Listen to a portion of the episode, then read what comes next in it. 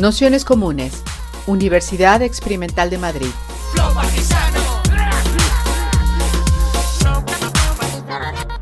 Toda la información en nuestro canal de Telegram Nociones Comunes o en nuestra web traficantes.net barra formación.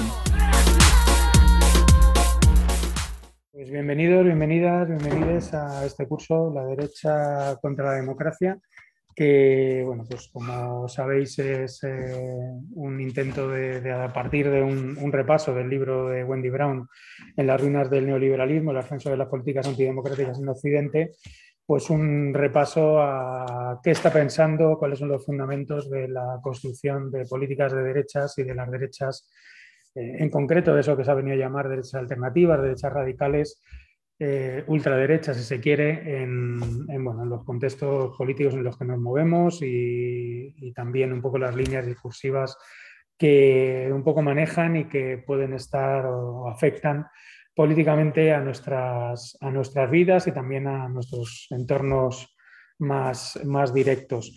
Como sabéis, eh, bueno, pues las últimas sesiones hemos ido haciendo un repaso bastante pegados al libro, ¿no? Hemos ido capítulo por capítulo en las cuatro primeras sesiones, eh, con la intención primero de eh, dar un marco teórico a, Wendy Brown, que, bueno, pues sobre todo a partir del trabajo que ella hace sobre la gubernamentalidad en, Foucault y, un poco, bueno, esa realidad un poco teórica sobre la que sobre la que se apoya. Y luego pues hemos ido pues, eh, capítulo a capítulo repasando desde las políticas eh, en el ámbito social o la idea de sociedad, como vimos con, con, Thatcher, la parte que tiene que ver o toda la línea discursiva que recorre el libro a partir de la obra de Hayek con respecto a los fundamentos neoliberales eh, como posicionamiento y como punto de encuentro con, con las tradiciones neoconservadoras, incluso neotradicionalistas, y el último día que estuvimos eh, abordando también esa misma línea, pero desde el punto de vista de la construcción o esa idea de la esfera personal protegida. Precisamente en ese capítulo eh, y, realmente en todos eh, salían un montón de, ideas de las que queríamos traer a la sesión de hoy. Es decir, existe toda una línea de continuidad en, distintos eh, lugares, eh, en distintos eh, ámbitos de esa derecha alternativa y en conjunto de las, de las derechas que han encontrado en el, en el antifeminismo un punto de encuentro, un punto de reunión, los derechos reproductivos en el programa feminista desde donde eh, pues un poco construir sus, eh, posiciones, sus posiciones políticas. Y precisamente esa idea es la que teníamos para la sesión de hoy, el salirnos un poco de la textualidad del libro y el abordar esa, esa pregunta, ¿no? a partir de esas ideas del antifeminismo, cómo se construyen estas políticas qué cuestiones o qué debates se pueden suscitar y hacia dónde se puede caminar para contrarrestarlas. En ese sentido, en la última sesión sacábamos esa frase famosa de Thatcher, ¿no? cuando le preguntaron cuál había sido su mayor logro en, eh, en los años de gobierno y dijo que el nuevo laborismo y la, y la figura de Tony Blair en concreto habían sido eh, visto con el tiempo el mayor logro que ella había conseguido. O sea, de algún modo imponer un sentido común de lo que es una agenda política respetable desde posiciones eh, conservadoras. ¿no? Y, de alguna manera el otro día también eh, algún, alguna pregunta lanzábamos en ese, en ese sentido, ¿no? cuando veíamos que una parte o buena parte de la agenda conservadora, por ejemplo en el ámbito eh, antifeminista, pero también en algunas posiciones de, ciertos eh, feminismos, eh, se apoyaban sobre, ese, sobre esas líneas neotradicionalistas, neoconservadoras, es decir, había puntos de encuentro la mar de extraños en ese, en ese punto, como alguna vez ha salido en, en la cuestión TERF o, o, en otras de neomoralización o, o de neopunitivismo en esos, en esos ámbitos.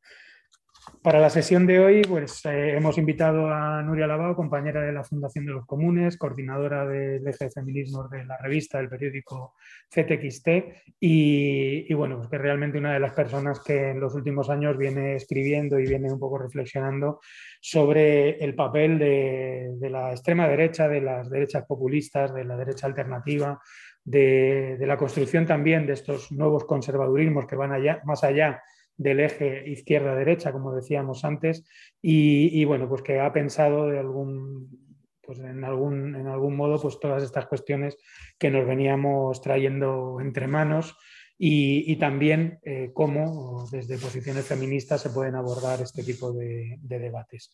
Así que agradeceros a todos, a todas, a todos que estéis por aquí un día más y eh, agradecerle especialmente a Nuria que se haya prestado nuevamente a una sesión de nociones comunes. Y nada más, pues comenzamos y le paso el micro y la imagen. ¿Así? ¿Hablo así ya está? Sí, ahí se, te, me oye bien? Se te oye, se te oye Vale, bueno, pues eh, como también hay muchas sesiones, ya hay otras sesiones de Naciones Comunes donde hablo de estas cuestiones y también hay algunos vídeos en YouTube y tal, intento hacer una sesión un poco diferente también de acuerdo a algunos temas que habían ido surgiendo en el curso que me ha comentado Pablo. Así que lo que voy a hacer es como lanzaros unas ideas y luego si queréis incidir en algo para el debate, pues ya eh, nos dedicamos luego más tarde, según lo, lo que sean vuestros intereses. ¿no? Es verdad que en teoría a mí me tocaba el capítulo 4, es verdad que ha dicho Pablo que no vamos a hablar mucho en profundidad de él, supongo que lo habéis leído, yo creo que es uno de los capítulos del libro igual que se hacen como más farragosos y pesados porque es un contexto además muy estadounidense, ¿no? De cómo funciona allí eh, la jurisprudencia. Mm, yo lo uso, bueno, voy a comentaros un par de cosillas para entrar en lo que va a ser mi charla. Eh, bueno, precisamente sabéis que allí en Estados Unidos la jurisprudencia tiene mucho más peso que en el sistema legal del Estado español. Entonces, eh, es verdad que Wendy Brown ha trabajado el tema este de cómo el neoliberalismo también ha estado modificando la estructura legal en, el, en otro libro que tiene que es, eh, ¿cómo es? Em, eh, el, la sociedad sin atributos, sí, ¿verdad? El pueblo sin atributos, vale. Tiene un libro que es El pueblo sin atributos y hay uno de los capítulos de este libro donde hace un poco más de, o sea, si os interesa el tema, ahí podéis profundizar porque yo creo que ese, ese capítulo sienta mejor el marco de lo que es esta, cómo el neoliberalismo está transformando el, el marco jurídico. Creo que ahí profundiza. Pero bueno, en cualquier caso aquí Básicamente lo que veis en este capítulo es cómo eh, allí eh, las empresas pues tienen derechos ¿no? y cómo ese debate de si las empresas pueden tener el derecho de libertad de expresión, es decir, si en el fondo cómo se está utilizando, que ella explica en el libro, es si pueden o no eh, discriminar. eso en el marco de Estados Unidos tiene una importancia muy fuerte porque mm, buena parte de la legislación LGTBI o feminista es legislación antidiscriminatoria. ¿no? Que también forma parte, digamos, de cómo se han configurado ahí algunas demandas de estas luchas eh, y cómo han acabado, eh, digamos, institucionalizadas en una serie de políticas de acción afirmativa, ¿no? lo que se llama discriminación positiva, etcétera, que comienzan en los 60 con Nixon, ¿no? En las políticas de cuotas, por ejemplo que luego, además, son cuestiones que una vez aprobada la ley, si tú te sientes discriminado, tienes que ir a pelearlo en los juzgados, con lo cual solo, digamos, hay una parte, una parte de la clase media que puede acceder, de hecho, a estos derechos, porque los más excluidos no van a ir a, pedir, a, legislar, ¿no? o no tienen recursos para hacerlo. Por tanto, bueno, como veis, son, digamos, políticas de, inclusión que en el fondo, el, trasfondo es, vamos a incluir determinados elementos ¿no? de las mujeres, de los negros, ¿no? en las élites, que digamos son los que eh, supuestamente sobresalen gracias a, su esfuerzo. Estas son políticas de representación, porque de, alguna manera estas personas se supone que representan a grupos oprimidos y que a través de la meritocracia, pues eh, la supuesta igualdad de oportunidades, pues pueden alcanzar las posiciones de las élites, etc. Bueno, este tipo de políticas, digamos, de la identidad, que también ha habido una crítica muy fuerte a ese tipo de, de respuestas, ¿no? por ejemplo, las cuotas en las policías, eh, las cuotas de personas negras en la policía no ha cambiado eh, la cantidad de personas, eh, de hombres negros que están encarcelados, ni ha cambiado pues, la presión que ejerce la policía sobre, sobre estas personas en Estados Unidos. Bueno, Black Lives Matter es un ejemplo perfecto de cómo, de cómo está funcionando eso. ¿no? Esas cuotas no acaban con la desigualdad. luego Susan Watkins en una de las New Left Reviews, que en un artículo que se llama Feminismos, también hace una crítica interesante que explica cómo eh, la potencia de estos movimientos en los 70 se va a institucionalizar, digamos, a través de esta lucha de legalista, ¿no? Eh, que es, digamos, cómo se institucionalizan ahí esas luchas, puede ser equiparable, o sea, digamos, el proceso es equiparable a cómo sucede aquí en el Estado español a partir de la transición, pero el marco es otro, ¿no? Es el, de este políticas de, eh, de, la identidad o políticas de inclusión, que aquí, digamos, el marco de, de cómo se incluyen a estas personas, digamos, socialmente es, es, un marco diferente, ¿no? Digamos, estas políticas de identidad no tienen una traducción exacta como la tienen allí, aunque buena parte de esos debates, bueno, cuando yo empecé a escuchar estas críticas, ¿no? A las políticas de la identidad, eh, pensaba, bueno, pero esto no tiene una aplicación muy concreta en el Estado español porque la integración no se produce de esta manera, ¿no? La integración en el Estado pero al final lo que hemos visto es que sí que, sí que han llegado, digamos, los debates sin que las sociedades sean iguales y se han convertido, digamos, en una especie como de discusión un poco a veces vacía o eh, abstracta, ¿no? Que, que, en realidad sí que está afectando a discusiones que suceden en los movimientos sociales o en Twitter o la izquierda, como lo queráis decir, ¿no? a, grosso modo. Entonces, que sí que tiene interés igual, pues, eh, encararlas, ¿no? Digamos que sí que hay una crítica válida entonces de las políticas de la identidad, aunque, como digo, el contexto no es equiparable. Y donde, por ejemplo, eh, hay un autor que se llama Dean Spade, que Traficantes también va a publicar uno de sus últimos libros, eh, que se llama Apoyo Mutuo, ¿no? Mm. Y que él dice, eh, puedes tener una ley antidiscriminatoria muy buena, pero eso no necesariamente mejora las condiciones de vida, sobre todo las personas que lo tienen más difícil, ¿no? Eh, entonces, para, él dice, para juzgar cómo funcionan estas políticas, debes ver si la ley va a cambiar la vida de los que están más excluidos. ¿no? Él pone el ejemplo de pues, las leyes de identidad de género ¿no? para las personas trans eh, van a cambiar la vida, o sea, cambiarte el nombre en el DNI va a cambiar la vida de una prostituta transracializada, bueno, pues probablemente no. Entonces, bueno, pues para hacer leyes como más transformadoras se tiene que tener ese marco. Claro, él te dirá que para hacer esas leyes eh, es mejor que se hagan desde la gente que está trabajando en grupos de apoyo mutuo, en la base, porque saben mejor cómo se aplican o cómo se implementan eh, estas leyes o estos beneficios sociales, etc. Eh, es verdad que, por ejemplo, aquí este tipo de leyes tienen otra dimensión y es que, por ejemplo, existe una seguridad social que puedes acceder gratuitamente a los cambios de, de, sexo, ¿no? Mm, que va asociado, digamos, a este tipo de derechos más de tipo de representación, si quieres, ¿no? o, de, reconocimiento, ¿no? para hablar en, en, lenguaje más clásico. Es decir, a más estado del bienestar, digamos, mayor impacto tienen las políticas de reconocimiento. Ese es un debate que ya, bueno, de hecho en Estados Unidos ya viene desde los 90, o sea, hace 40 años de ese debate que ha llegado a España hace unos años, ¿no? Con la trampa de la diversidad Em, hay un otro libro de traficantes que yo recomendaría si os interesa mm, leer este tipo de cuestiones, que es el debate entre Butler y Fraser, ¿no? Eh, no me acuerdo cómo se titula el libro, pero vamos, es una recopilación de artículos, sí, reconocimiento y redistribución, ¿no? que es cómo eh, en ese momento ese debate se articula en términos de Fraser, ¿no?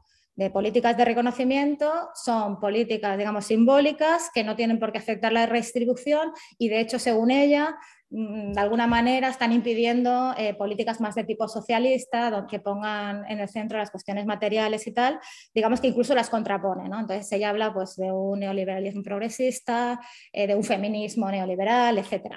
Y ya digo, son cuestiones que incluso en los 90, pues mucha gente te diría, es verdad, que hay una gran parte o hay una parte de, al menos de los movimientos sociales o movimientos LGTBI o feministas que tienen más visibilidad, que sí que digamos se pueden entender como de alguna manera que tienen una visión como más individualista, neoliberal o de reconocimiento más simbólico o que afectan, digamos, o que sus conquistas benefician más a la clase media. Pero claro, ese debate trasladado al hoy, yo creo, sobre todo porque estamos viendo que este marco ha sido adoptado no solo por la izquierda conservadora, sino por la, por la extrema derecha. Esa crítica ha sido, digamos, reapropiada por la extrema derecha. Eh, pues es un, debate, digamos, que ahora leeríamos de otra manera, ¿no? Los debates se producen en un contexto, entonces, si cuando yo, digamos, hace, hace unos cuantos años que salió este libro, yo decía, bueno, a ver, yo estoy más con Butler y tal, porque no puedes separar lo material de, o sea, la redistribución del reconocimiento, que bueno, Fraser tampoco dice eso exactamente, pero bueno, pero es que ahora lo veo mucho más claro. Pues ahora lees el libro este y lo marcas en un contexto donde la extrema derecha está haciendo esa crítica, de que la izquierda solo se preocupa por hacer políticas para los gays, para las feministas, y de alguna manera se intenta como deslegitimar, eh, deslegitimar esas luchas. ¿no? Entonces, bueno, yo creo que ese debate se ha llegado aquí, ha llegado de una manera quizá un poco no sé, un poco trivializado, por así decir, ¿no? Pero es el mismo. Es eh, este que utiliza la extrema derecha, de hay una élite, que es la élite que se beneficia de la globalización, frente a los que se han quedado atrás, eh, hay una fractura cultural de una sociedad, mm, digamos, cosmopolita liberal, frente a una de suburbios conservadores, ¿no? que también lo utiliza ese Marco Brown en el libro, ¿no? Eh, para decir que esta idea de sociedad abierta frente a sociedad de suburbio relegada, así nostálgica, de la familia y de otros tiempos donde la sociedad era heterosexual, eh, no, digamos, no es una lectura muy, muy acertada para entender sobre todo lo que pasa en Estados Unidos, pero yo creo que para, pasar, para entender lo que pasa en, en todo el mundo. ¿no? Bueno, este marco de los relegados de la globalización frente al neoliberalismo progresista y todo eso es un marco que ya digo, utiliza la izquierda. Utiliza, la izquierda lo utiliza para decir que nos hemos olvidado de la clase trabajadora, eh, cualquier cosa que ellos entiendan que es la clase trabajadora, porque eso también es otra, otro debate, pero bueno. Eh, Brown en el libro, lo que de hecho en la introducción habla de eso, ¿no? ella dice, es, este marco, digamos, no refleja esta gubernamentalidad neoliberal, como eso ha impulsado la rebelión de, derechos, ¿no? bueno, habéis leído el libro, ¿no? Cómo ha demonizado lo social, cómo ha descompuesto lo político, cómo ha minado la democracia, ¿no? Y en su lugar, como habéis estado comentando todo el curso, no ha puesto los mercados y sorprendentemente, y frente a todo este discurso del neoliberalismo progresista, pues también ha puesto eh, la moralidad tradicional en el centro, ¿no? Entonces, bueno, es verdad que estos debates además les sobra, bueno, les falta economía política. Mm, en muchos lugares, ni siquiera en Estados Unidos, puede funcionar este esquema para algunos de los estados, pero no funciona para todo Estados Unidos. aquí en España, desde luego, no funciona. Mira que Vox está intentando hacer todo el rato estos guiños eh, obreristas, etcétera, que son bastante poco creíbles, digamos, pero incluso con estos guiños, pues la mayor parte de su, de su, voto no proviene de lo que podemos entender que es clase trabajadora, o al menos de los que tienen menos ingresos o tienen posiciones sociales eh, pues, que no son propietarios, etc. ¿no? ¿Cómo podríamos definir hoy lo que es la clase trabajadora? Que bueno, ese es otro debate, porque no, luego, luego entraré un poco ahí. Pero bueno, en cualquier caso, eh, la, la lectura de alguna manera es que el neoliberalismo ha, generado una inseguridad tan fuerte, una inseguridad social tan fuerte, que de alguna manera también ha alcanzado a los que en algún momento han sido beneficiarios del orden económico fordista. Y, bueno, pues hoy hay sí que este grupo de tuteros, periodistas, etcétera, que de alguna manera lo que parece es que están, en realidad están reflexionando sobre la inseguridad de los hombres blancos de clase trabajadora en particular, ¿no? Mm, aunque ellos dicen que no, que ellos hablan de la clase trabajadora en general, pero cuando mm, no hablarían así si, digamos, eh, introdujesen un, un, análisis de lo que es la clase trabajadora hoy, donde en nuestros barrios podemos ver que es fundamentalmente o gran parte racializada, que las mujeres están en las posiciones más precarias, etc. ¿no? Entonces, bueno, lo, parten quizá de una idealización o, de una imagen también de lo que fue la clase obrera fordista, digamos, que mm, participaba de estos pactos entre capital y trabajo que se dieron con el New Deal en Estados Unidos o con el Estado del Bienestar en otros lugares. Y de alguna manera lo que parece que en el fondo eh, están diciendo es que pues, esta nostalgia del Fordismo eh, podría llegar a ser una nostalgia también de esa posición que tenían estos hombres blancos dentro de la sociedad, que digamos sí que de alguna manera tenían compensaciones que otros trabajadores, porque bueno, eso es una cosa que también no se dice nunca, pero eh, porque la izquierda hace mucha reivindicación todo el rato del estado del bienestar y si estás en Estados Unidos, pues del New Deal, ¿no? Pero vale, el New Deal se hace a costa de dejar, bueno, de dejar una serie, digamos, de, de personas fuera o de segmentos sociales fuera de ese pacto, ¿no? por un lado, mm, a través de lo que ya sabemos que es la posición subordinada de las mujeres, ¿no? el New Deal. Eh, de hecho, Traficantes va, el New Deal, perdón, la posición subordinada de las mujeres en el hogar, que está, digamos, atada a lo que fue el salario familiar, que es la principal política del New Deal, ¿no? que es un salario suficiente para sostener a la familia, mientras las mujeres quedan relegadas del trabajo productivo. ¿no? Eso eh, bueno, que luego hay toda la discusión de las marxistas eh, feministas que hablan de, esa división entre trabajo productivo, reproductivo, y cómo ellas ¿no? asocian la reproducción con la reproducción precisamente de la mano de obra, etc. Pero bueno, en cualquier caso, esa, esa discusión, eh, cuando está anunciada de esa manera, lo que parece es que, eh, lo que la nostalgia es por un determinado orden reproductivo. Es decir, que a veces de hecho, yo he leído cosas de estos periodistas hablando del salario familiar como algo bueno, es decir, pues este salario nos permitía mantener a nuestras mujeres y lo hemos perdido, ¿no? Por culpa de que la clase trabajadora perdió posiciones y luego ellos, claro, lo atribuyen al neoliberalismo progresista y con su cacao mental, ¿no? Pero claro, mm, desde uno... ¿Eh? Ah, totalmente, ¿no?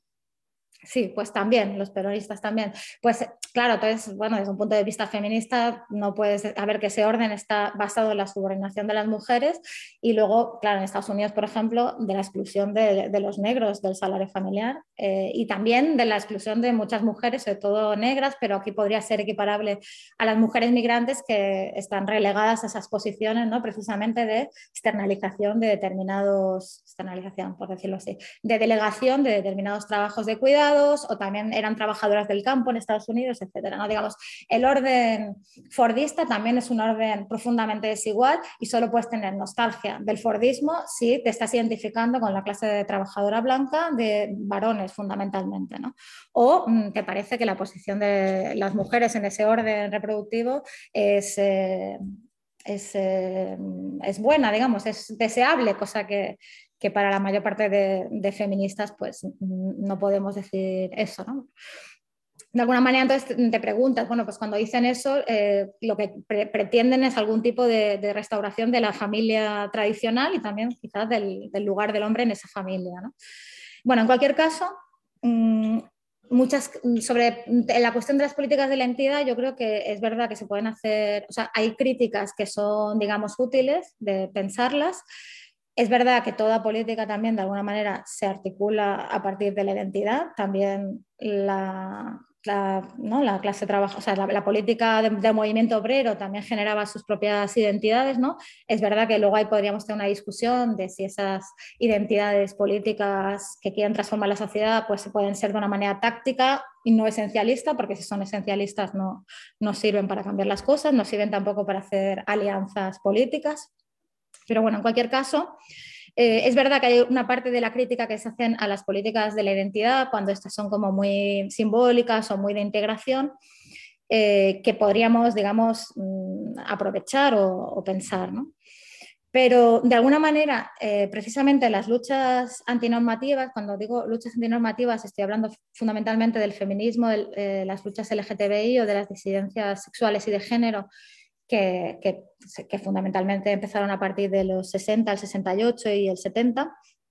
Eh, en esa época ya tenían una fuerte vertiente de lucha redistributiva. Yo diría que hoy también, que, deberíamos contemplar estos movimientos también como que tienen o en su interior, digamos, se desarrolla una especie de lucha de clases, ¿no? Entre luchas feministas más de clase media o con objetivos, yo que sé, más centradas en un feminismo liberal, de, buscar lugares en espacios de poder, ¿no? ya sean las políticas de cuotas en los consejos de administración, por ejemplo. ¿no? Son políticas cero transformadoras que lo que quieren es que ciertas mujeres puedan acceder a esos lugares de poder en vez de cuestionarse eh, el origen de, ese poder o cómo trastocar las, las jerarquías. ¿no? Digamos, dentro del feminismo y dentro de las luchas LGTBI hay también esa especie de lucha de clases entre políticas más integradoras y movimientos pues, que no podemos despreciar, que son, bueno, para nosotros son importantes, que aquí puede ser el orgullo crítico, eh, yo que sé, movimiento marica, yo que sé, hay un montón de colectivos que están vinculando las cuestiones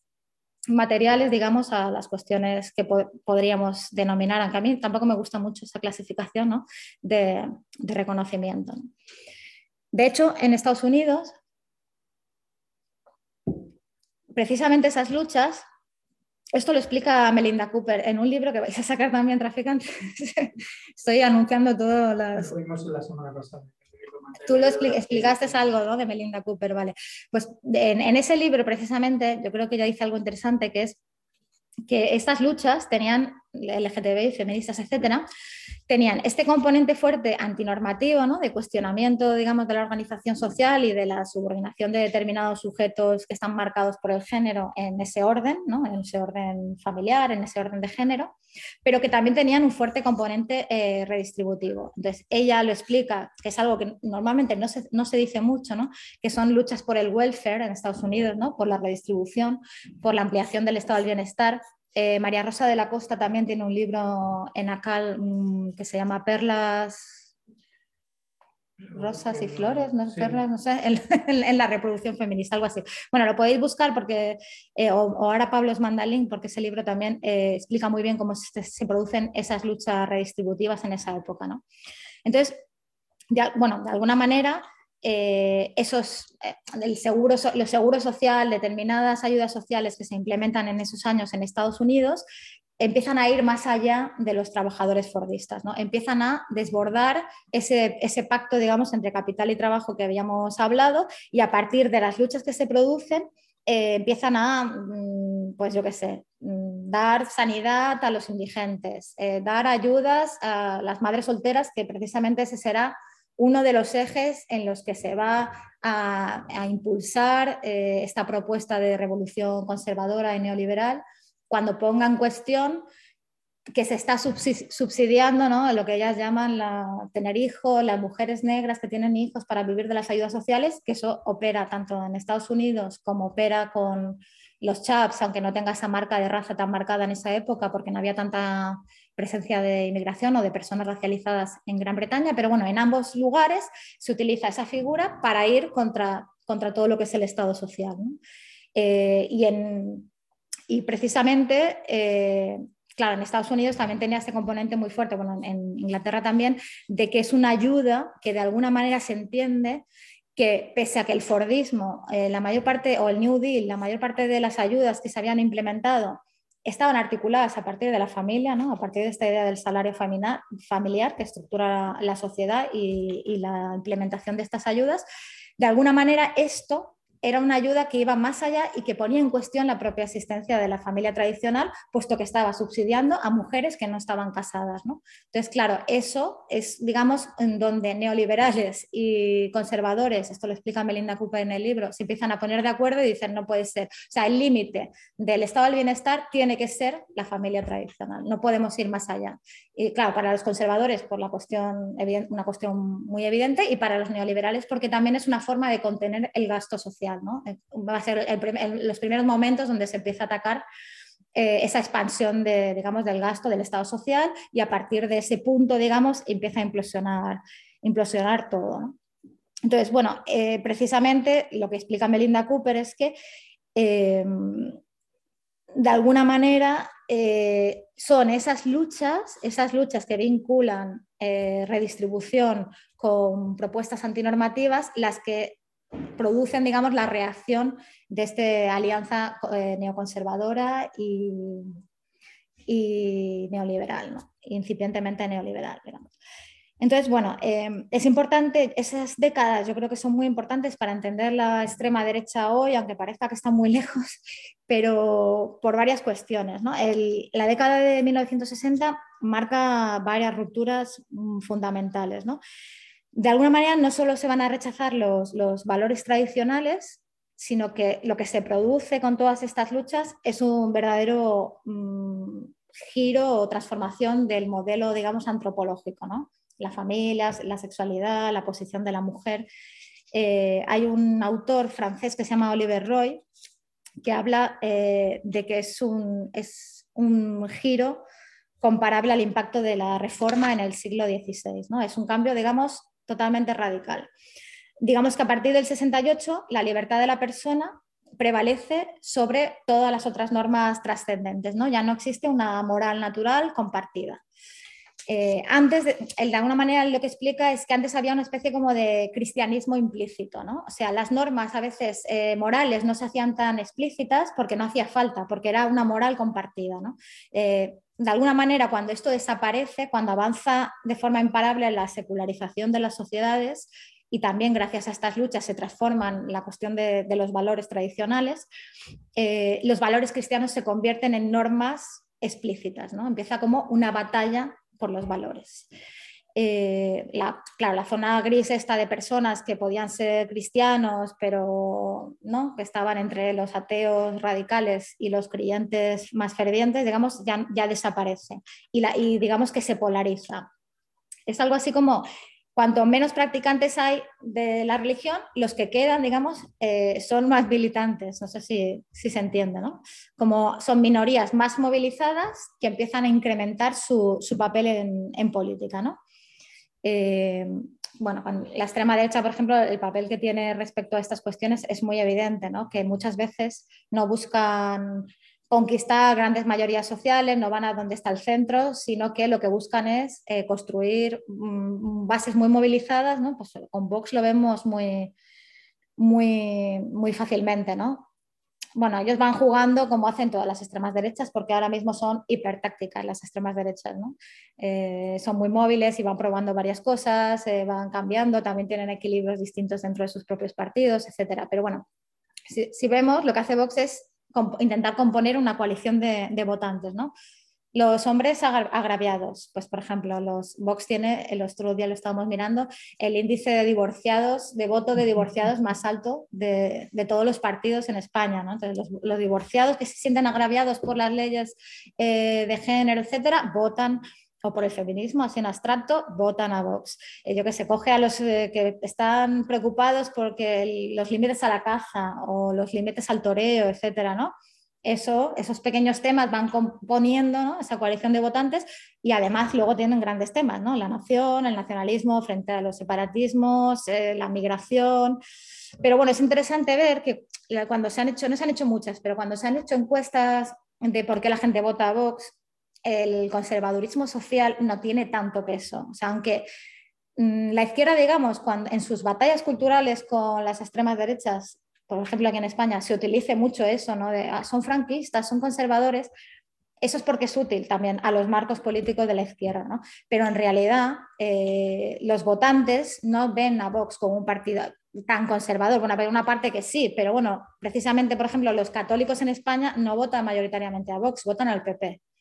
Entonces, claro, es muy fácil entender las extremas derechas como, ah, son reaccionarios, eh, son conservadores y tal, pero eh, en realidad no explica totalmente lo que estos partidos son. Mm, bueno, por ejemplo, por el antifeminismo, por la cuestión, o sea, que si todos los votantes de Vox están en contra del aborto, pues no, probablemente no. De hecho, yo creo que es un tema súper perdedor y ellos también cuando, cuando tratan esas cuestiones siempre van como manejándose, ¿no? Eh, intentan decir que están quieren sacarlo de la sanidad pública, pero no hablan de prohibirlo. Luego, en algún programa de televisión a Bascal, el, presentador le estaba ahí apretando para que dijera que quería prohibir el aborto, pero estuvo como 10 minutos y al final dijo, bueno, estamos en contra del aborto, pero no es algo que ellos quieran decir mucho, ¿no? Y todavía dicen eso porque tienen eh, un pie, digamos, en las bases movimentistas del fundamentalismo cristiano, que eso les viene de la etapa que formaban parte del PP, ¿no? con toda la agitación neocon, que Pablo ha escrito, que Pablo ha escrito un libro muy interesante sobre eso, por recomendar otro libro de traficantes, eh, de los neocon, ¿cómo es el título? Ah, Spanish Neocon se llama, sí la revuelta neoconservadora de la derecha española. La he escrito con otras compañeras. Yo creo que ese libro explica muy, o sea, para entender lo que es Vox, si os leéis esto, yo creo que se entiende mucho mejor que leer análisis de Vox, porque cuando se leen análisis de Vox se ponen en el marco de las extremas derechas mundiales y se pierde un poco cómo es la especificidad española, ¿no? Y cómo ellos se suben, digamos, eh, bueno, en esa época formaban parte del PP, a una ola movimentista que se da en esos años muy relacionados con eh, las eh, políticas de derechos que hace Zapatero, ¿no? matrimonio homosexual, una ley más progresiva, más progresista del aborto, etc. Y, todavía hoy, digamos, tienen esa cadena, pues yo que sé, con Hazte Oír, que pide el voto constantemente para Vox. O sea, que todavía, digamos, tienen ciertas ciertas ataduras con esas bases más movimentistas del fundamentalismo cristiano que además son las que tienen menos constreñimientos porque no son un partido, entonces son las que son capaces de lanzar las campañas más, más virulentas o de ser mucho más radicales que, un partido político. Entonces, bueno, eso yo creo que, ayuda a entender un poco lo que es Vox. ya llevo 30 minutos, no llevo ni... Hablo 10 minutos más, ¿no? No, sí, sí. Perdón. Ya, pero es que, es que últimamente no, no, sé por qué me enrollo mucho y no consigo acabar las charlas. Bueno, eh, en, en, cualquier caso, que tengamos claro que el 68 tiene, un, eh, tiene una importancia fundamental y que muchos de los marcos de las guerras de género actuales se van a gestar en esa época eh, de hecho, la Iglesia también a partir de esa época empezará a proteger lo que ellos denominan vida, ¿no? luego a generar en el marco este de la ideología de género que les sirve para oponerse de forma radical a la anticoncepción, de hecho, de forma mucho más virulenta que lo hacían antes de que se produjesen eh, las revueltas del 68. ¿no? Anticoncepción, el aborto, el matrimonio homosexual, la procreación asistida, etc. ¿no? Mientras que, sin embargo, la sociedad, las sociedades, sobre todo, bueno, en Europa es, muy claro, ¿no? Y aquellas sociedades que, donde los revueltas del 68 en cuestión de valores han sido más fuertes, en esas sociedades eh, precisamente eh, va, digamos, la sociedad, el sentido común se, ha transformado y la secularización avanza. Y, avanzan, digamos, estos valores del, 68. ¿no? Luego aparecerán también su traducción en, en leyes. ¿no? Digamos, yo creo que hay algo importante que es esta descristianización de Europa no tiene vuelta atrás. Por mucho que nos escandalicemos cada vez que Vox dice una burrada o que pensemos que, yo qué sé, que los curas, no sé qué, mm, esto, esto que dicen las extremas derechas de generar un mayo del 68 al revés, de una contrarrevolución conservadora, es una, es una quimera, ¿no? Y, bueno, y sin embargo ellos, las extremas derechas, sí hablan mucho del marxismo cultural, que es casi una especie como de teoría de la conspiración, donde los de la escuela de Frankfurt vinieron aquí y generaron, no sé. Es un marco que, en los que las extremas derechas hoy se, se referencian, ¿no?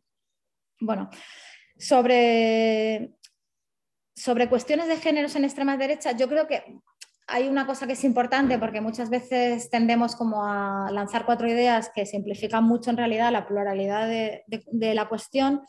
Yo creo que hay que tener varias cosas. Una, que hay diversidad de agentes, ¿no? con, agendas diferentes y digamos, posibilidades de acción diferentes, que son partidos, son movimientos sociales fundamentalistas, son iglesias, que a veces van coordinados, pero a veces no. O sea, y también depende mucho de los contextos políticos donde, donde se, se mueven. ¿no? Eh, yo creo que una, una, cosa importante precisamente es el papel de los 68 en las distintas regiones y también el peso de la, de la religión. Por ejemplo, todas las encuestas de valores que se hacen en Europa se ve como en Europa occidental, digamos, eh, bueno, la gente tiene propensión a decir que el matrimonio igualitario es, está bien, que el aborto está bien, etcétera y sin embargo, en Europa, en Europa del Este, bueno, en, Europa Occidental también se da un fenómeno que es cuanto, bueno, en, ambos, en ambas regiones se da un fenómeno que yo creo que es interesante, que es cuando la gente es más nacionalista, es más antiderechos, es más anti, antifeminista. Yo creo que eso es, es, importante remarcarlo y pensarlo. ¿no? Es verdad también que las, las, personas religiosas se consideran más nacionalistas y que también eso está vinculado con, con, la religión. Las personas más practicantes son más nacionalistas, son más antiderechos, eso es más evidente, pero el vínculo este con el nacionalismo y con el rechazo a la inmigración no, está, no es tan evidente. ¿no? Eh, bueno, en cualquier caso, eso, que en donde se dan, digamos, estas luchas del 68 de forma más fuerte, las extremas derechas que surgen van a tener que adaptarse a ese sentido común de la sociedad que, se ha transformado ya para siempre. Entonces, pues eso que comentaba antes de Vox, de los equilibrios que hace con el tema del aborto, Y lo que se suele hacer una división grosso modo entre Europa occidental y del este es que aquí pues las extremas derechas no son tan conservadoras y suelen como intentar disfrazar un poco sus, o adaptar sus discursos, digamos, a sociedades que son diferentes mientras que en Europa del Este son mucho más antifeministas y últimamente, además, desde hace unos años aquí, eh, tienen unos discursos contra las personas homosexuales como muy, muy virulentos. Y hay leyes, hay persecución y también hay movimientos eh, de extrema derecha eh, muy radicalizados que han empezado, digamos, ultras a pegar a los homosexuales en la calle, bueno, que todo esto también tiene que ver con el intervencionismo de Rusia en la región. De hecho, Rusia es una sociedad en estas cuestiones también muy conservadora que, yo qué sé, en Moscú han prohibido el orgullo gay eh, por 100 años. Una norma un poco absurda, pero no hay orgullo, no hay orgullo gay en Moscú. En fin, bueno, mm, se podrían decir muchas cuestiones de esto, pero no, no me quiero enrollar mucho. Es verdad. No, no hay problema si estás tres cuartos de hora. Sí. Llevas 34. Vale. Bueno, es, hay varias cuestiones. Una es que, por ejemplo, hablamos mucho de cómo se han renovado las extremas derechas en Europa Occidental.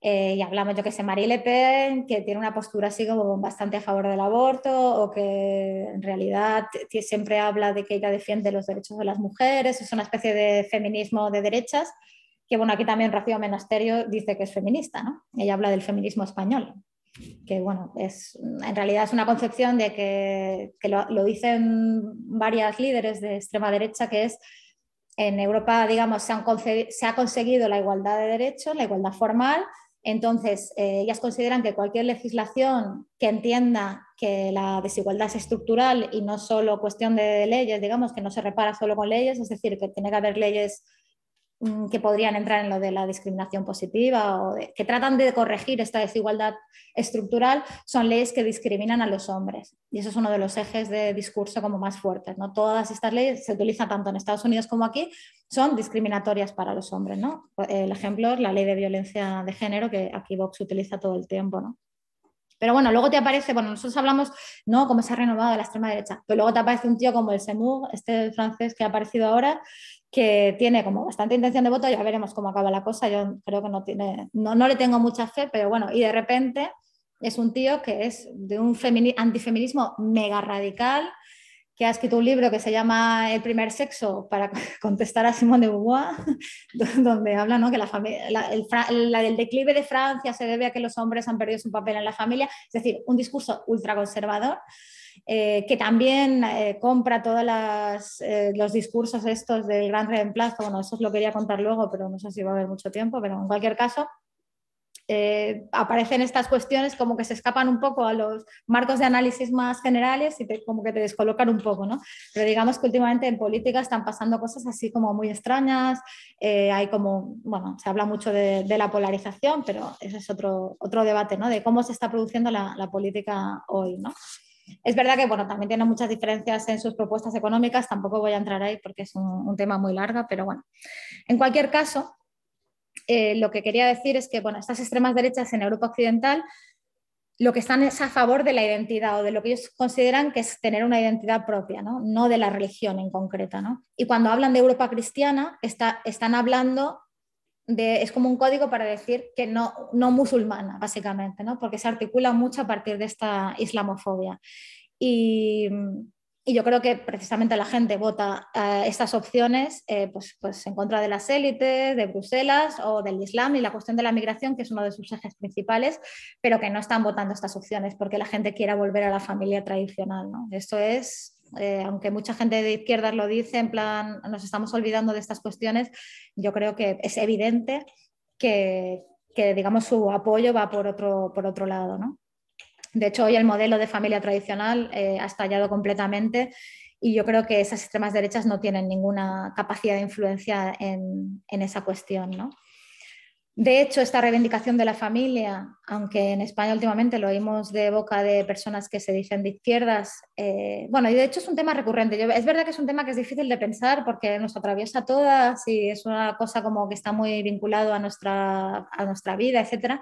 Pero bueno, en cualquier caso, su reivindicación pública es un terreno netamente conservador que ya digo, aparece precisamente con mm, la, digamos, la reacción conservadora después de los 68 eh, en Estados Unidos y en Europa, ¿no? esta idea de reivindicar la familia eh, se genera allí y que este marco familiarista, ¿no?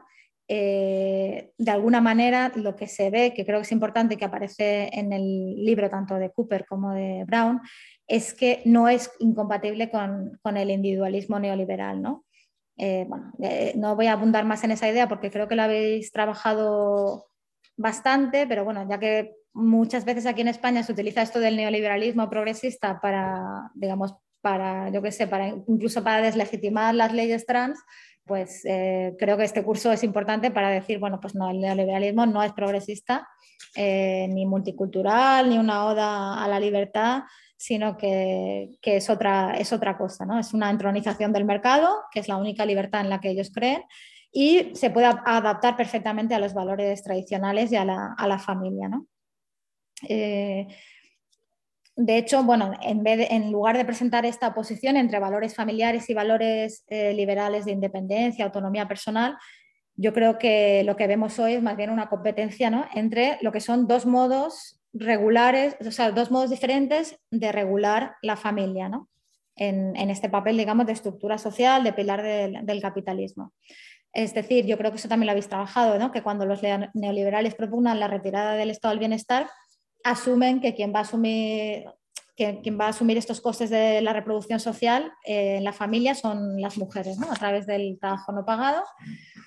Y es verdad que los neoliberales no tienen una imagen normativa de la familia, no, no tienen eh, un apego particular a formas disciplinarias de relaciones. Pueden apoyar el divorcio, pueden apoyar el aborto o el matrimonio entre personas del mismo sexo, siempre que estas relaciones de parentesco alternativo puedan seguir asumiendo estos costos de salud, crianza, ¿no? las tareas de reproducción social.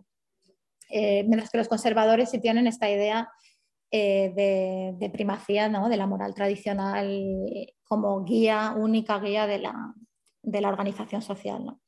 Hay una cosa que cuenta, que cuenta eh, Melinda Cooper en, el libro, mm, que, yo creo que también aquí es interesante utilizarla, ¿no? que es esta idea de que el capitalismo eh, parte de una especie de doble, de doble movimiento. ¿no? que yo creo que nos sirve para, pensar qué tipo de críticas tenemos que hacer hoy. Mm, ella dice, bueno, esto es de Polanyi en, realidad, ¿no? Polanyi habla de que el capitalismo ¿no? es un disolvente de los vínculos tradicionales, eh, de los lazos sociales, etcétera. Bueno, en esto no, se equivoca, evidentemente, pero eh, es al mismo tiempo eh, el capitalismo se afirma en algunos principios fundacionales, ¿no? estructurantes de la sociedad, por ejemplo, la familia. Eh, la familia asume muchas funciones para que eh, pueda reproducirse el capitalismo ¿no? y funcione la economía y el proceso de acumulación. La herencia, la deuda, eh, algunas son mecanismos fundamentales del sistema capitalista sin el que no se entiende, desde luego no se entiende de la forma en la que, en la que, tenemos hoy de capitalismo. ¿no? yo creo que esta idea de doble movimiento, es decir, el capitalismo es una fuerza que de alguna manera disuelve vínculos, pero otra parte afirma eh, determinados principios de organización social que se necesitan para el buen funcionamiento del sistema económico. Eh, es importante para pensar qué tipo de crítica tenemos que hacer. Y, ella pone, pone, pone dos, un, bueno, un par de ejemplos. Pone un ejemplo, bueno, por ejemplo, eh, un ejemplo que se ve como más fácil, ¿no? la cuestión de los migrantes. Por una parte, eh, el capitalismo va, y sobre todo el neoliberalismo va a hablar de la libertad de movimiento, pero luego hay unas fronteras que son las, en realidad las que están produciendo esas figuras del trabajo como trabajo barato, eh, infrapagado, sin derechos. ¿no? O sea, no hay nada en un migrante que haga que su trabajo valga menos, simplemente es la frontera la que produce eso. ¿no? Entonces hay como esta, esta doblez todo el tiempo. Mm, porque si no, si, tú dices es que el capitalismo está disolviendo los vínculos, ¿no? Eh, la familia, un orden del pasado, eh, o el capitalismo produce que los migrantes, eh, ¿no? el ejército de reserva, sea el que está produciendo un abaratamiento de la mano de obra, pues la solución que puedes pensar es la frontera y la nación. ¿no? pero bueno, mm, tenemos que pensar la solución no es la frontera, no es la nación, la nación es el problema, ¿no? el sistema económico es el, problema. Que la familia, la familia no es un problema en sí, pero que la familia tenga unas atribuciones económicas, eh, de más atribuciones económicas de las que le corresponden, sí es un problema para la autonomía y la libertad personales. ¿no? Entonces, bueno, eh, esto que digamos, mm, deberíamos articular una crítica que es como complicada, pero que tiene que ser doble, contra el conservadurismo y contra el neoliberalismo, ¿no? Contra el liberalismo, contra el individualismo, contra este sujeto ideal de los mercados y la subjetividad neoliberal. Porque yo creo que muchas veces en el debate público lo que se articula es esta idea de eh, si no eres conservador, si no reivindicas, incluso, incluso en, la izquierda, ¿eh? si no reivindicas la nación, si no reivindicas la familia, es que eres neoliberal. O sea, e, el debate, digamos, públicamente se ha definido así y es como una especie como, como de truco. Bueno, pues tenemos que generar otros lugares de la crítica donde decir, mira, no es que nos, estamos contra el neoliberalismo, pero también estamos contra el conservadurismo, porque además creemos que es una solución falsa que esconde también que el pasado nunca fue un paraíso para la clase trabajadora, ni para las mujeres, ni para las migrantes o, determinadas eh, colisiones ¿no? entre la raza y y la desigualdad. ¿no? Entonces, bueno, mm, creo que lo, lo, dejaría aquí. Es verdad que me enrolla mucho, que es lo que me pasa últimamente, no sé por qué, y me deja algunas cosas, pero igual lo dejamos para el debate. Sí, lo que quieras. Si quieres ir sacándolo luego en el debate, podemos pasar a, vale. a las intervenciones, sin problema. Así que nada, pues las cuestiones que hayáis pensado, que ya había alguna incluso, ¿no? Así que adelante, empezamos aquí. A ver si te escucho bien. Este micro no lo pilla. Eh, bueno, no sé si alguien de los que esté por el foro se quiere, decir algo. No sé. Es que, lo que yo, la, la pregunta que yo tenía, yo tenía una pregunta, pero no sé cómo encaja en lo que está diciendo. Pero habla más alto porque estoy un poquito sorda y con la mascarilla no. Te la suelto. El caso de los vientres de alquiler. Eh, en Portugal llevan unos años con iniciativas que, van un poco para adelante, para atrás, que, se quedan al principio. No lo sé, yo no, yo no estoy muy enterado del tema, pero sí me genera curiosidad eh, el caso y, me da la sensación de que allá tiene un terreno ganado ya en ese sentido de análisis, al menos. ¿no? ¿Tú tienes una opinión al respecto? ¿Has tenido la oportunidad de ver lo que ellos han hecho acá y, tener un juicio desde tu punto de vista de, de experta en estas cosas? Bueno, lo que, lo que yo creo que sea en Portugal es una cosa que es como totalmente lo contrario que pasa aquí, ¿no? Que es que la izquierda ha asumido que la cuestión de los bienes de alquiler forma parte de los derechos reproductivos ¿no? y que es una cuestión progresista. ¿Es así? ¿Me equivoco? Yo entiendo lo mismo y me parece raro, porque esta Me parece un tema bastante complicado, pero yo lo entiendo así tal cual. No, he tenido tiempo de ver. Está incluso el bloque, que es lo más a la izquierda que hay allá, también estuvo ahí participando y tal. Pero, pero vamos, que Claro, yo no, eh, no, tengo criterio, no lo estoy lanzando para, debatir, sino para... No conozco tanto Portugal como para entender por qué allí se ha, se ha configurado con un marcador tan progresista y aquí en el Estado español eh, de forma tan negativa. Entonces, no sé, igual si hay alguien que sepa la, solución de este... No era una pregunta trampa, ¿eh? era, era, porque quería... No, si queréis os digo lo que yo pienso, pero es que tampoco vale la pena. ¿no? por eso de todas que es transversal a las nuevas derechas que están en contra de la gestación subrogada? Pues mira, es algo que no tengo investigado, yo, yo no, no, estaría tan segura, de hecho. pero Ciudadanos a, una de las cosas que... Ciudadanos sí que propuso regularlo. Claro, y pretendía que fuera una cosa que se, se, pusiera en marcha lo más rápido posible en España, que, cualquier mujer que quisiera alquilar su vientre lo hiciera sin ningún problema y sin ningún tipo de, Claro, lo que pasa es que entiendo que a partir de ahí se derivan debates también, de que la madre en algún momento, la que está gestando en algún momento puede echarse para atrás y no querer eh, terminar el acuerdo, y también tiene derecho, en ese escenario tendría derechos para ello. Entonces, el caso de Portugal, por ignorancia, es que no lo sé, no he tenido tiempo de rascarlo, pero, pero sí es verdad que me llamaba la atención que fueran allá las izquierdas las que, las que desarrollaran el tema, el PSOE, luego entiendo, bueno, el PSOE, el Partido Socialista Portugués, Luego entiendo que se sumaron el bloco y demás. Y aquí en España la experiencia que me parece más avanzada, al menos en, el debate político, ha sido la de Ciudadanos. Yo creo que ni siquiera el PSOE se ha metido en ese tema. Sí, aquí se ha asociado con, con algo negativo. Lo que pasa es que la respuesta que merecería una pregunta así me llevaría, yo creo, el resto de la sesión para conseguir matizar lo suficiente para no ser devorada en redes si esto sale públicamente. No, sinceramente, o sea, lo digo así. O sea, yo podría contestar, pero necesitaría mucho tiempo. No, no, ahí lo dejo, ¿eh? Eso, además, porque yo lo, yo lo relacionaba. Eh, no, ya, ya, lo, ya, ya, me pasa, pero bueno, tampoco hay que ponerlo fácil. No, y además porque yo lo relacionaba con el que tampoco sé en qué medida, igual eso es absurdo lo que estoy diciendo, pero aquí eh, yo creo que ha habido eh, casos cuantitativamente eh, adopción, un fenómeno importante ¿no? durante, durante algunos años. Pero no recuerdo que en esa época, o al menos en los medios se hablaba de, que muchas familias estaban viendo adoptar cada vez más a no sé dónde y tal, que, que alguien tuviera la, la, ocurrencia de decir, oye, pues igual también aquí hay una oportunidad de elaborar este tema de los vientres de alquiler. Pero bueno, lo saqué por, porque al final entiendo que tiene que ver finalmente ¿no? con, con, el feminismo. De alguna manera. Hay un artículo muy bueno que escribiste que te agradezco, por cierto, sobre aclarando desde tu punto de vista sobre cómo la teoría queer estaba dividiendo el feminismo. Entonces, yo a priori hubiera dicho que no entiendo que tiene que ver lo queer con el feminismo, pero no sé, al final sí tiene que ver este caso.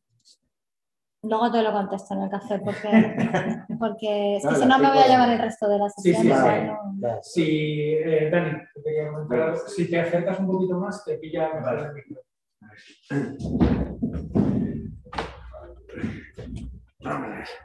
Bueno, en realidad son dos cosas. Por un lado, mm, eh, por recuperar una cosa del capítulo este de Wendy Brown que me ha gustado, que es verdad que es muy jurídico y en ese sentido es un poco complejo, pero sí que, y que es una tradición también, pues, jurídica muy distinta. Pero bueno, como estamos en época de lawfare y estas cosas, me parece que no está mal. Eh, eh, o sea, ella hace una cosa que me parece que es muy fina, si la he entendido bien, si no me corregís o, la, o comentáis, vamos, a la hora de ver cómo se filtra pues un poco esta, bueno, la ideología neoliberal en el derecho, que al final para todos y también para, para los neoliberales es muy importante, claro. Es el tema de cómo las, ella pone dos ejemplos, ¿no? Las empresas o los grupos de presión evangélicos, ¿no? Se convierten en emisores, en ese sentido, se acogen a, a la primera enmienda, ¿no? Entonces, de repente, pues lo que serían, eh, en principio, entidades jurídicas, o sea, que decir, lo que es un, vamos a ver, un, derecho que en principio está asociado más a, a, un ejercicio individual y sobre todo en el que meten en el PAC, o sea, cosifican y meten en el PAC a todos los empleados de la empresa, entonces en ese sentido todos se convierten en agraviados de una cosa en la que evidentemente no pintan nada, ¿no? Entonces, como eso se convierte en una vulneración de su libertad de expresión, y entonces cualquier acción estatal, cualquier acción bueno, pues de, eh, democrática, legislativa, con todos los matices que queramos, se acaba convirtiendo en una intromisión en la libertad de expresión. Es una cosa bastante exitosa. Ahora estamos pendientes de, una sentencia muy importante del Tribunal Supremo de Estados Unidos sobre el aborto. Parece que van a ir por ahí las cosas, o sea que por ese tipo de razonamiento. Entonces, eh, bueno, es una cosa en la que ellos llevan trabajando bastante tiempo y la gente progresista en Estados Unidos lleva bastante tiempo alerta con esto porque es un, filón, vamos, de razonamiento, digamos, una manera un poco de enfrentarse al asunto, que esto además es muy vistosa, ¿no? Es decir, esto es una defensa de la primera enmienda, libertad de expresión, es fuerza de discurso, es, violentar un poco la... Eh, esto es una intromisión del Estado, esto es intolerable. Y ella, pues claro, pues, lo lleva un poco la parodia, ¿no? Con el tema este del tío que no quería hacer un pastel de bodas para, para, una, para una pareja gay. Y otra cosa que no tiene, bueno, que es bastante más siniestra, que es el tema este de los, de los, de los eh, centros estos paramédicos, ¿no? De los evangelistas, ¿no? Que se pues, pretenden centros de, de planificación familiar y los hombres pues un agujero negro, ¿no? Porque te metes a ello, no sé qué te pasará, ¿no? Te empezarán a decir, bueno, en fin, prefiero ni pensarlo. Eso por un lado. Y luego, por otro lado, que es más la pregunta para Nuria, eh, entiendo perfectamente el razonamiento de, mm, o sea, de, que el, nicho también un poco del, sector así más reaccionario, más de ultraderecha, más beligerante que hay ahora, es, pues eso, patriarcal, patriarcal, blanco, eh, bueno, que tiene este, un poco este componente de clase obrera cabreada, que se dice así un poco para simplificar. Lo cual me parece que es un buen diagnóstico. Ahí, sin entrar en debates identitarios y en, una crítica que me parece que no, o sea, que es plantear una incompatibilidad que no veo, vamos, entre, entre lo que pueden ser políticas de defensa de, de, de derechos y o políticas más identitarias y defensa de, o sea, y defensa de los de transformaciones económicas o de condiciones de vida más favorables para la gente, no veo esa incompatibilidad. Pero sí que es verdad, quiero decir que al final es un diagnóstico que me deja un poco, eh, sí, o sea, ahí hay un componente de clase obrera blanca, cabreada, que ha perdido un poco una posición de poder, pero que también tiene un cabreo que es legítimo, en el sentido de que sus condiciones de vida se han degradado, han vivido unas condiciones más favorables, ah, probablemente formaban parte de un mundo así, fordista, pero bueno, con sus sindicatos, sus convenios, una serie de condiciones de vida que me parece que, bueno, pues la gente vive peor, pues está más cabreada, ¿no? Y todavía, además, quiero decir, con todo el componente, o sea, con toda la deriva peligrosa que estamos viendo que tiene todo eso, y cómo la gente puede arrumbar a, posiciones muy, pues muy reaccionarias, también demográficamente eh, es un sector también muy importante, ¿no? Entonces, ¿cómo le entramos a eso?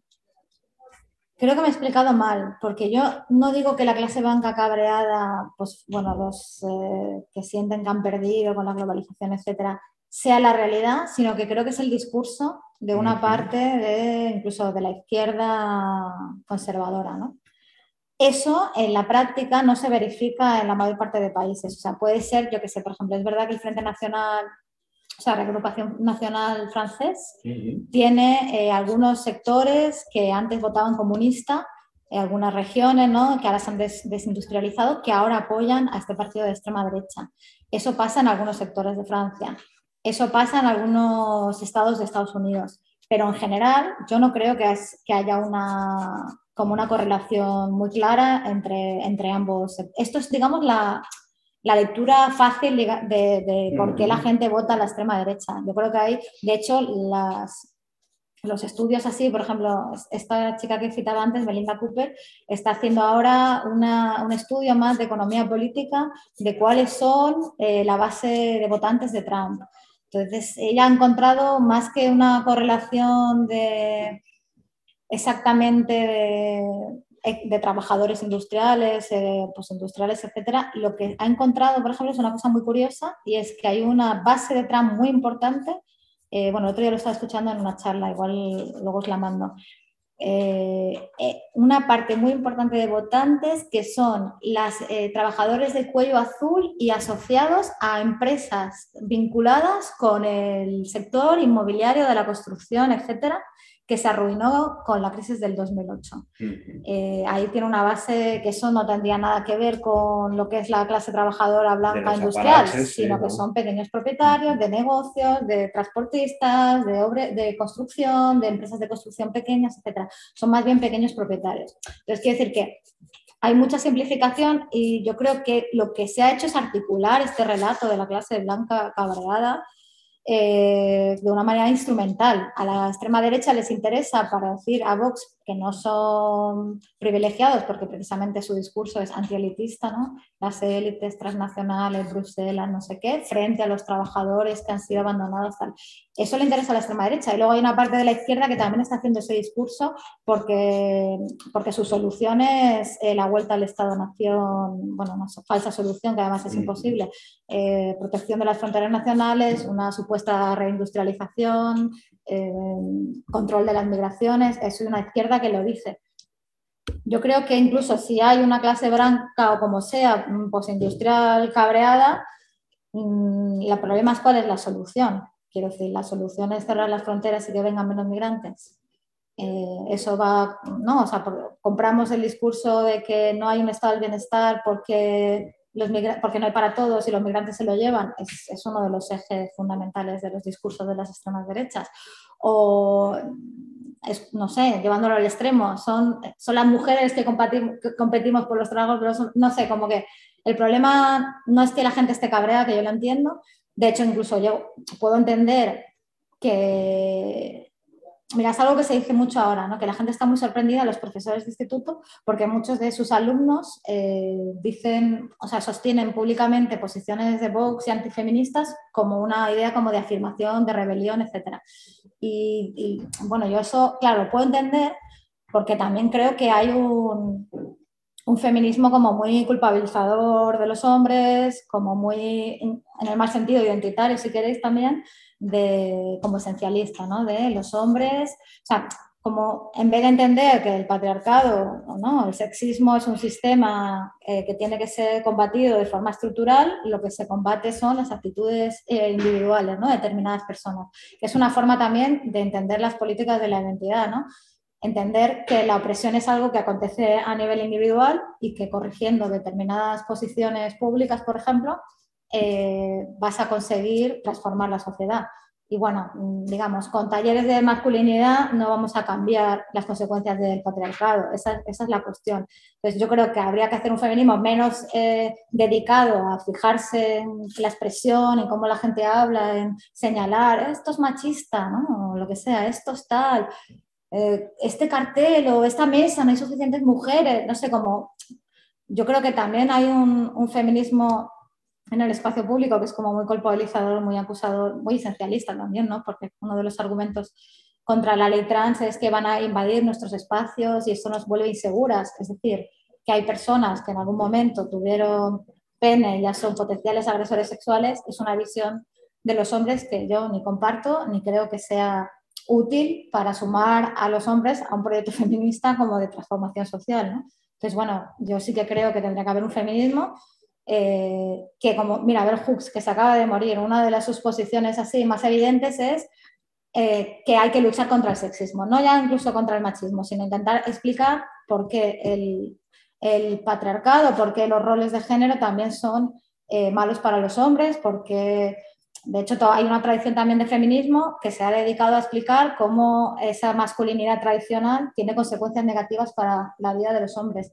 Y bueno, yo que he trabajado en favelas venezolanas con chavales, eh, con chavales pobres, digamos, que han estado en prisión y tal, ves que cuando más jodidos están, más se afirman en la masculinidad tradicional y que eso, bueno, la consecuencia que tiene es que básicamente las, las, muertes violentas son, es la principal causa de muerte de los jóvenes de las favelas en medio, en medio planeta, ¿no? Y, ver cómo eso tiene una, una, vinculación con la afirmación de la masculinidad, que es como la única vía de respeto que tienen, de adquisición de respeto en un mundo donde ya ni pueden consumir, que es otra de las vías de adquisición de respeto en nuestra sociedad, ni pueden producir, ni, ni, tienen trabajos que les den un sentido de la vida, etcétera entonces, claro, sí que yo creo que igual sí que hay una cosa interesante entre ver esta vinculación entre la precariedad, entre la pérdida de posición de un lugar en el mundo que quizás ese obrero industrial tenía, ¿no? de, mm, sentido de lo que haces, tanto ¿no? como parte de una comunidad de productores, no ya cuando existía el movimiento obrero, que entonces ya era más fuerte todavía porque tenías un sentido, un sentido político de construcción de la clase, sino que, claro, cuando eso se desmonta, bueno, y luego hay otras autoras feministas que dicen que además tienes una compensación simbólica, bueno, no simbólica material, eh, cuando en el orden de ese orden fordista llegas a casa y tienes una mujer que en realidad está subordinada a ti, ¿no? Entonces, digamos, que es un orden que te recompensa. Todo eso ha estallado, ni las mujeres estamos subordinadas en el hogar, en, un poco sí, pero no totalmente, digamos, hay una rebelión, ni la fábrica existe como lugar y el trabajo cada vez menos da un sentido de vida. Entonces, bueno, pues eh, una, especie de afirmación de la masculinidad que a veces eh, toma tintes violentos. Yo creo que este, este, tema también lo trataréis, o sea, el último capítulo de Brown, del tema este del nihilismo de los hombres blancos enfadados, yo creo que va un poco por ahí.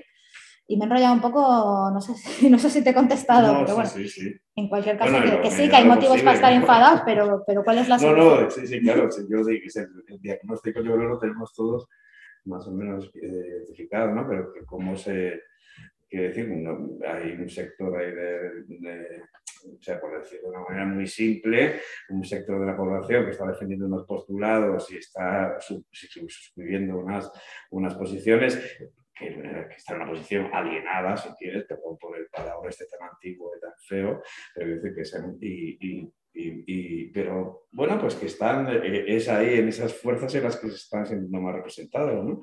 Y decías tú que, mira Europa del Este, quiero decir, Europa del Este, eso es, o, sea, eso es otra clase blanca, no es solo el cinturón del acero en Estados Unidos o el norte de Inglaterra ahora con el Brexit, el, el, este de Europa, también son sitios donde también ese colapso un poco de la producción industrial y una serie de, bueno, una degradación radical claro, ya a una escala, o sea, fíjate de la degradación que se ha producido en, Detroit, ¿no? Pues vete a, Polonia o, bueno, en fin.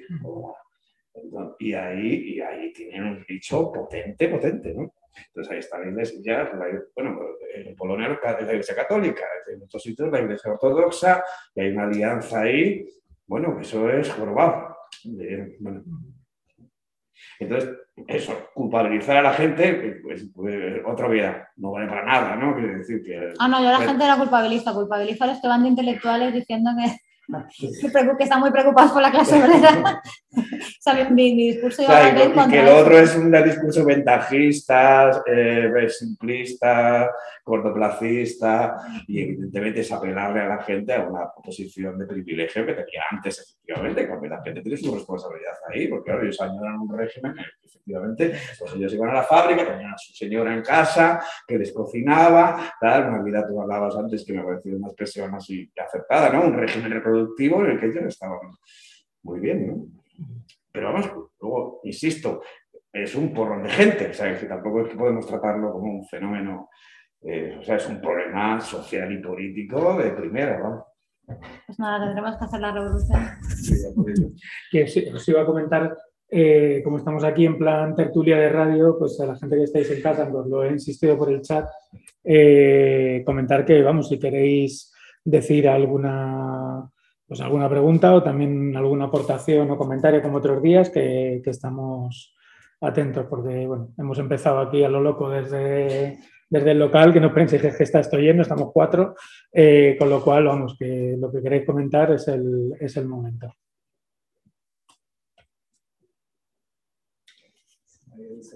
Si hay algo. No, no, no, sí, mira, eh, Carmen, adelante. A ver si te escuchamos bien. ¿Me escucháis? Sí. Pues adelante, Carmen. Vale. Hola, buenas tardes. Hola, Nuria. buenas tardes.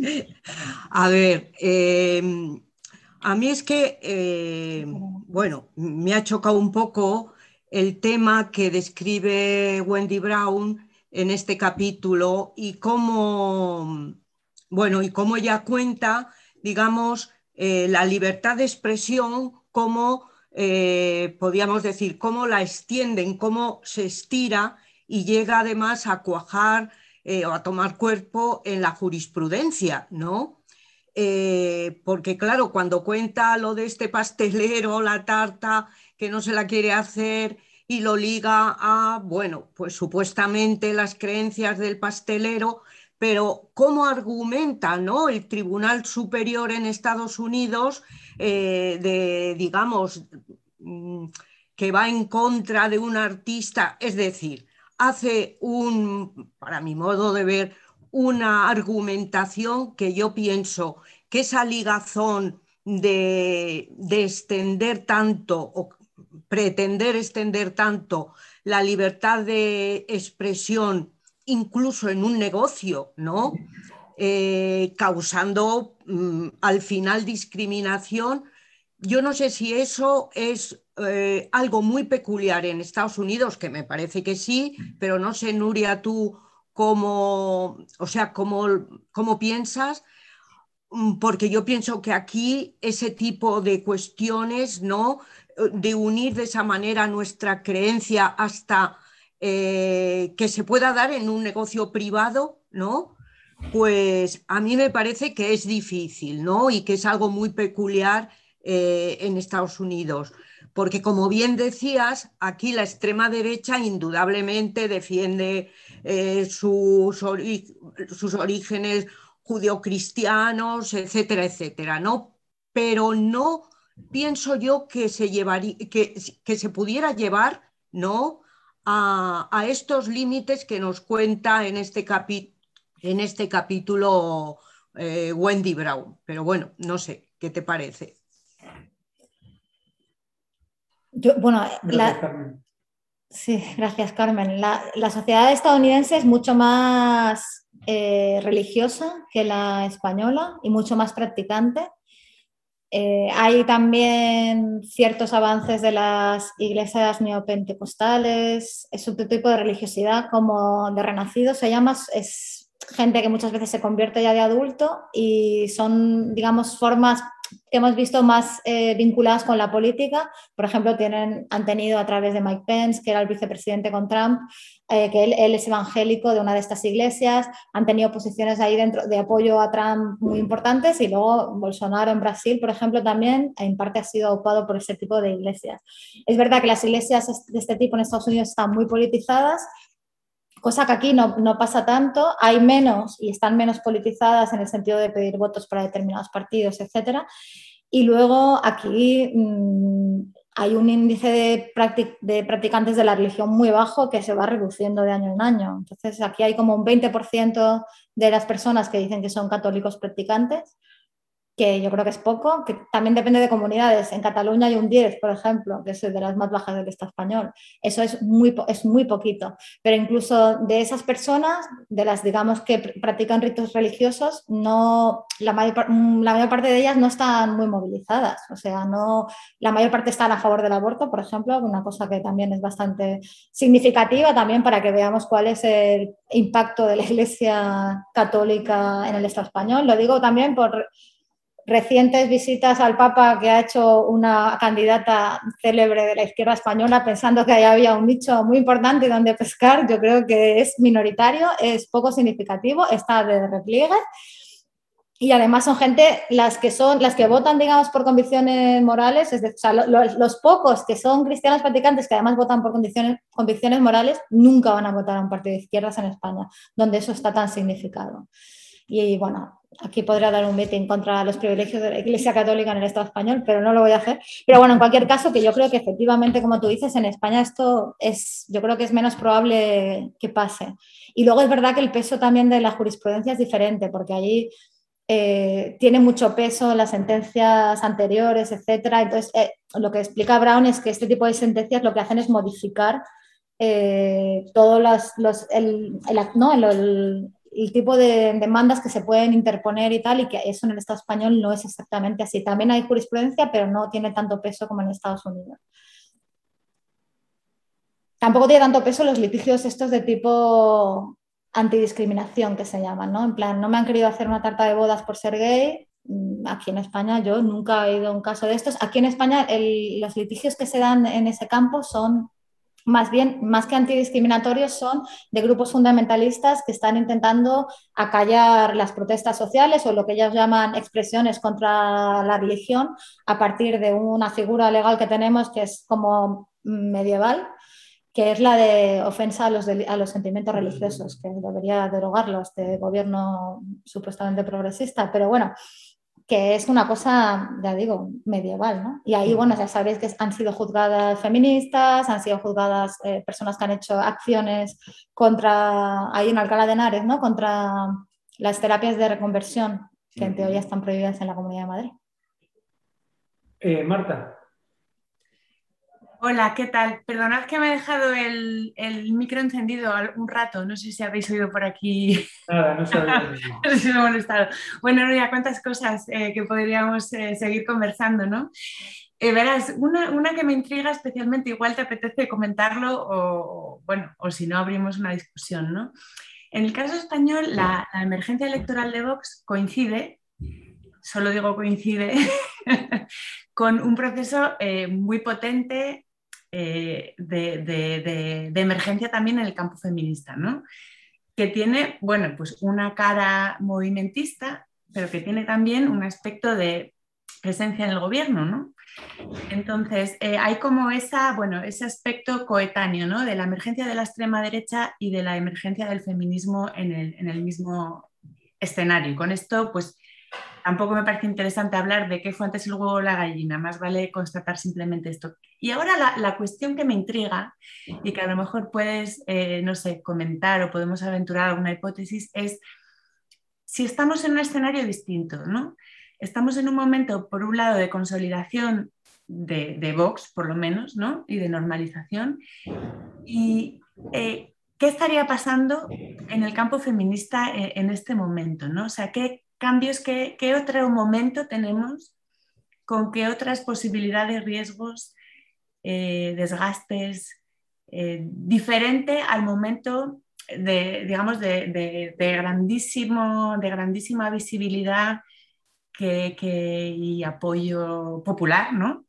Eh, que, ha tenido el feminismo durante por lo menos las dos huelgas feministas, ¿no? y, que ha, hecho tan difícil, y creo que esto es muy interesante en España, no solo en España, colocar al feminismo del lado de una élite globalista conspirando contra el pueblo eh, y, que, y, que, yo creo que ha llevado a Vox a hablar mucho más de una suerte de enemigo interno, ¿no? más parecido a, a los rojos que, que, que, a una élite globalista, digamos, que se impone eh, pues no sé, internacionalmente, etcétera, ¿no? que es un argumento que yo creo que aquí funciona poco y funciona mal, aunque sí que lo lanzan. ¿no? Entonces, eso, ¿en qué otro momento estamos?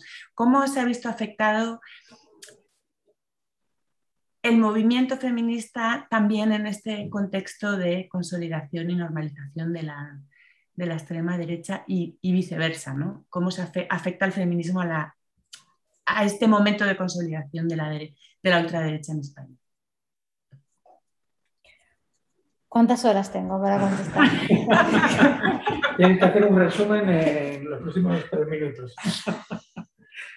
Bueno, lo de las élites globalistas lo dicen, ¿eh? es verdad que igual no pega mucho, no lo sé, pero ellos decirlo lo dicen y yo que sé, por ejemplo, cuando el Open Arms, ¿no? en la cuestión del barco este de rescate en el Mediterráneo, eh, hubo una polémica, ¿no? si dejaban atracar o no en puertos españoles, ellos decían que estaba financiado por las élites, por Soros, no sé, bueno, que los argumentos los dicen. Es, es verdad que igual no, no los compran demasiado porque también dicen lo de los rojos, ¿no? Es como es, eh, Vox es una mezcla ¿no? entre modernización de las, o actualización de las extremas derechas y tirar de los hilos del tradicionalismo español más rancio y tal, y de, las, de cómo se han desarrollado aquí esa división entre izquierda y derecha, con incluso el marco este de guerra civilista, que yo creo que ellos tampoco usan mucho, pero bueno, yo creo que no lo usan, pero que está ahí, vamos, que sí, que intentan jugar a todos los juegos. No, ya hemos pasado, ¿te acuerdas? ¿No? El ya hemos pasado cuando tuvieron representación política en, Madrid. Dijeron eso, ¿no? Sí, claro, pues Digamos que lo dejan caer, ¿no? Pasado, ¿no? Además, o sea, nosotros era ellos. Perdona que te interrumpa. Sí, sí, puede ser que lo dejan caer cuando pueden, ¿no? Pero, por ejemplo, con lo del Valle de los Caídos, ellos no dijeron que defendían el Valle de los Caídos, sino que era una polémica estéril que dividía, bueno, no sé, como se, se surfean un poco la ola, ¿no? Como hacen con un montón de temas, porque quieren que les voten los rancios franquistas, pues que yo creo que de rancios franquistas, sinceramente, creo que no, no deben quedar ya tantos, ¿eh? o sea, se deben haber muerto la mayoría y como que eso no pega mucho, no... Pero bueno, los, los que queden, pues los quieren para ellos, pero luego también quieren pescar en, en otros caladeros, digamos. En fin, eh, lo de la contrarrevolución feminista, eh, no sé, yo no, no estoy segura de si tiene algo de eso o no. O sea, como decía antes, o sea, probablemente puede tener algo de eso. Eh, estas cuestiones, tanto de la movilización feminista como de, las eh, reacciones conservadoras, se van como a veces retroalimentando de maneras curiosas. ¿no? Por ejemplo, en Polonia, eh, la primera huelga feminista que hubo de esta era, que no sé si fue en el 2016, antes de la, de la global, la primera fue en Polonia y fue como reacción a, estos, a uno de estos intentos ¿no? de, restringir el derecho del aborto. Entonces, esa se hizo, las, argentinas lo, recuperaron y luego se convocó una huelga mundial de mujeres que fue un exitazo y que, bueno, se, ha repetido un par de años. Entonces, bueno, como para que veamos ¿no? que yo que sé, por ejemplo, las manifestaciones feministas eh, de Polonia, eh, incluso durante pandemia, han sido las más grandes contra el, contra el régimen eh, de extrema derecha, como lo queramos llamar, y liberal, como se dice ahora, de, de Polonia. Es decir, como que el, el, movimiento feminista, claro, ante los ataques se, se, se activa. Y luego aquí en España, claro, yo creo que sí puede tener un cierto componente de contrarrevolución feminista, pero creo, y bueno, hay encuestas, no muchas, pero que dicen que la mayor parte de votantes de Vox el componente antifeminista no es muy importante, sino, por ejemplo, otras cuestiones como la, la cuestión de las migraciones o, yo qué sé, la cuestión del nacionalismo, etcétera. Bueno, ahí habría que ver muchas veces es difícil ¿no? entender por qué un votante, cuando hay muchos aspectos, ¿no? votas a un partido porque hay una, una, una, serie de aspectos como muy diferentes y nunca sabes muy bien qué peso tiene cada cosa. Pero yo diría que el antife creo, intuyo que el antifeminismo por ahora no tiene, no tiene mucho peso, pero bueno, debe tener en algún sector de esto que hemos dicho de hombres divorciados, eh, hombres cabreados con, yo qué sé, con lo del feminismo, no sé qué, pero no creo que sea muy, muy relevante, ya digo. Y, y, bueno, y en el movimiento feminista la cosa es que, esta es la pregunta, ¿cuánto tiempo? Tres minutos. O sea, yo creo que de alguna manera lo que ha pasado es como una especie de institucionalización de una parte de esta potencia feminista que de alguna manera eh, se ha derivado como en estos, estos grandes debates sobre el trabajo sexual y, sobre la cuestión trans, que de alguna manera también han tenido como una función de, romper, digamos, eh, los, momentos como de unidad así más fuertes y de movilización más fuertes, donde, digamos, no estaban tan claras esas líneas entre el movimiento de base organizado y más radical, por así decir, que tiene como un proyecto más de transformación social, y la parte como institucional eh, que supuestamente además Podemos debería responder a este feminismo más de base o más transfeminista, etcétera, porque de alguna manera Podemos viene ¿no? de esa oleada del 15M que yo creo que está conectada. Aquí hay otro debate de cuál fue el papel del feminismo en las plazas, en el 15M y tal, pero bueno, por lo que yo he estado investigando, probablemente el feminismo, de hecho, era casi que el único, la única tradición ¿no? movimentista que estaba más presente como tal en las plazas con más fuerza, ¿no? porque todas las otras eran un poco rechazadas. Entonces yo creo que sí, que, o sea, que de hecho creo que el, que el, feminismo que se produce en el 15M y las eh, organizaciones, las plazas y tal, tiene que ver con la oleada feminista posterior, con la fuerza que ha tenido, con otros factores diversos. Y de alguna manera, bueno, pues si Podemos debería responder a esto, pero en, el, en, este proceso de institucionalización y de competencia con el PSOE, pues por ejemplo, la cuestión de, del trabajo sexual, que yo creo que el, problema con eso es que de alguna manera hemos retrocedido en el feminismo, o sea, había unos consensos que incluso las personas que se consideran abolicionistas, yo creo que anteriormente, hace unos años, eh, por lo menos no estaban a favor de mm, pues, de penalizar eh, legalmente el ejercicio de, la prostitución o de normas que pudieran empeorar las condiciones de vida de las trabajadoras sexuales. Y yo creo que, por ejemplo, en eso hemos retrocedido. O sea, que ese, ese consenso básico se ha roto y que incluso, pues, no sé, que Podemos en la última ley, que además supuestamente se llama una ley de libertad sexual, haya introducido normas que van destinadas a penalizar el trabajo sexual, supone, es un síntoma, digamos, de este ambiente como conservador que se ha, que se ha traducido o ha llegado a impregnar al, feminismo. ¿no? Entonces, bueno, ahí sí que, y con toda la discusión de la cuestión trans y tal, vemos como de alguna manera lo que hay es por parte de un cierto feminismo pues una convergencia en algunas cuestiones con, con, parte de la agenda o del discurso de las extremas derechas, ya sean por las que rechazan los derechos de las personas trans, que incluso el discurso, si tú coges el argumentario de, abogados cristianos, que es otra de estas organizaciones que hacen trabajo de litigio estratégico contra el feminismo, ves los argumentos que han replicado mujeres que se dicen a sí mismas feministas, es decir, que hay un trasvase de justificaciones. Y, luego, pues la cuestión está también a veces, que yo, no yo en el feminismo no lo veo tanto, pero sí que en, algunos momentos ha parecido que quizás algún sector estaba a favor de, de, de, pedir más penas, etcétera, o parecía que había un cierto sector dentro del feminismo que estaba a favor de, ya digo, de aumentar penas en el caso de las violencias sexuales, etcétera, pero yo creo que eso no es mayoritario en el feminismo, yo no lo percibo así, pero bueno, esas tendencias un poco están ahí, yo creo que se montan también en las propuestas punitivas de las extremas derechas, que precisamente, bueno, pues su solución a los problemas sociales es más represión y, bueno, ellos dicen, ¿no? Eh, cadena perpetua para los, para los violadores, etcétera.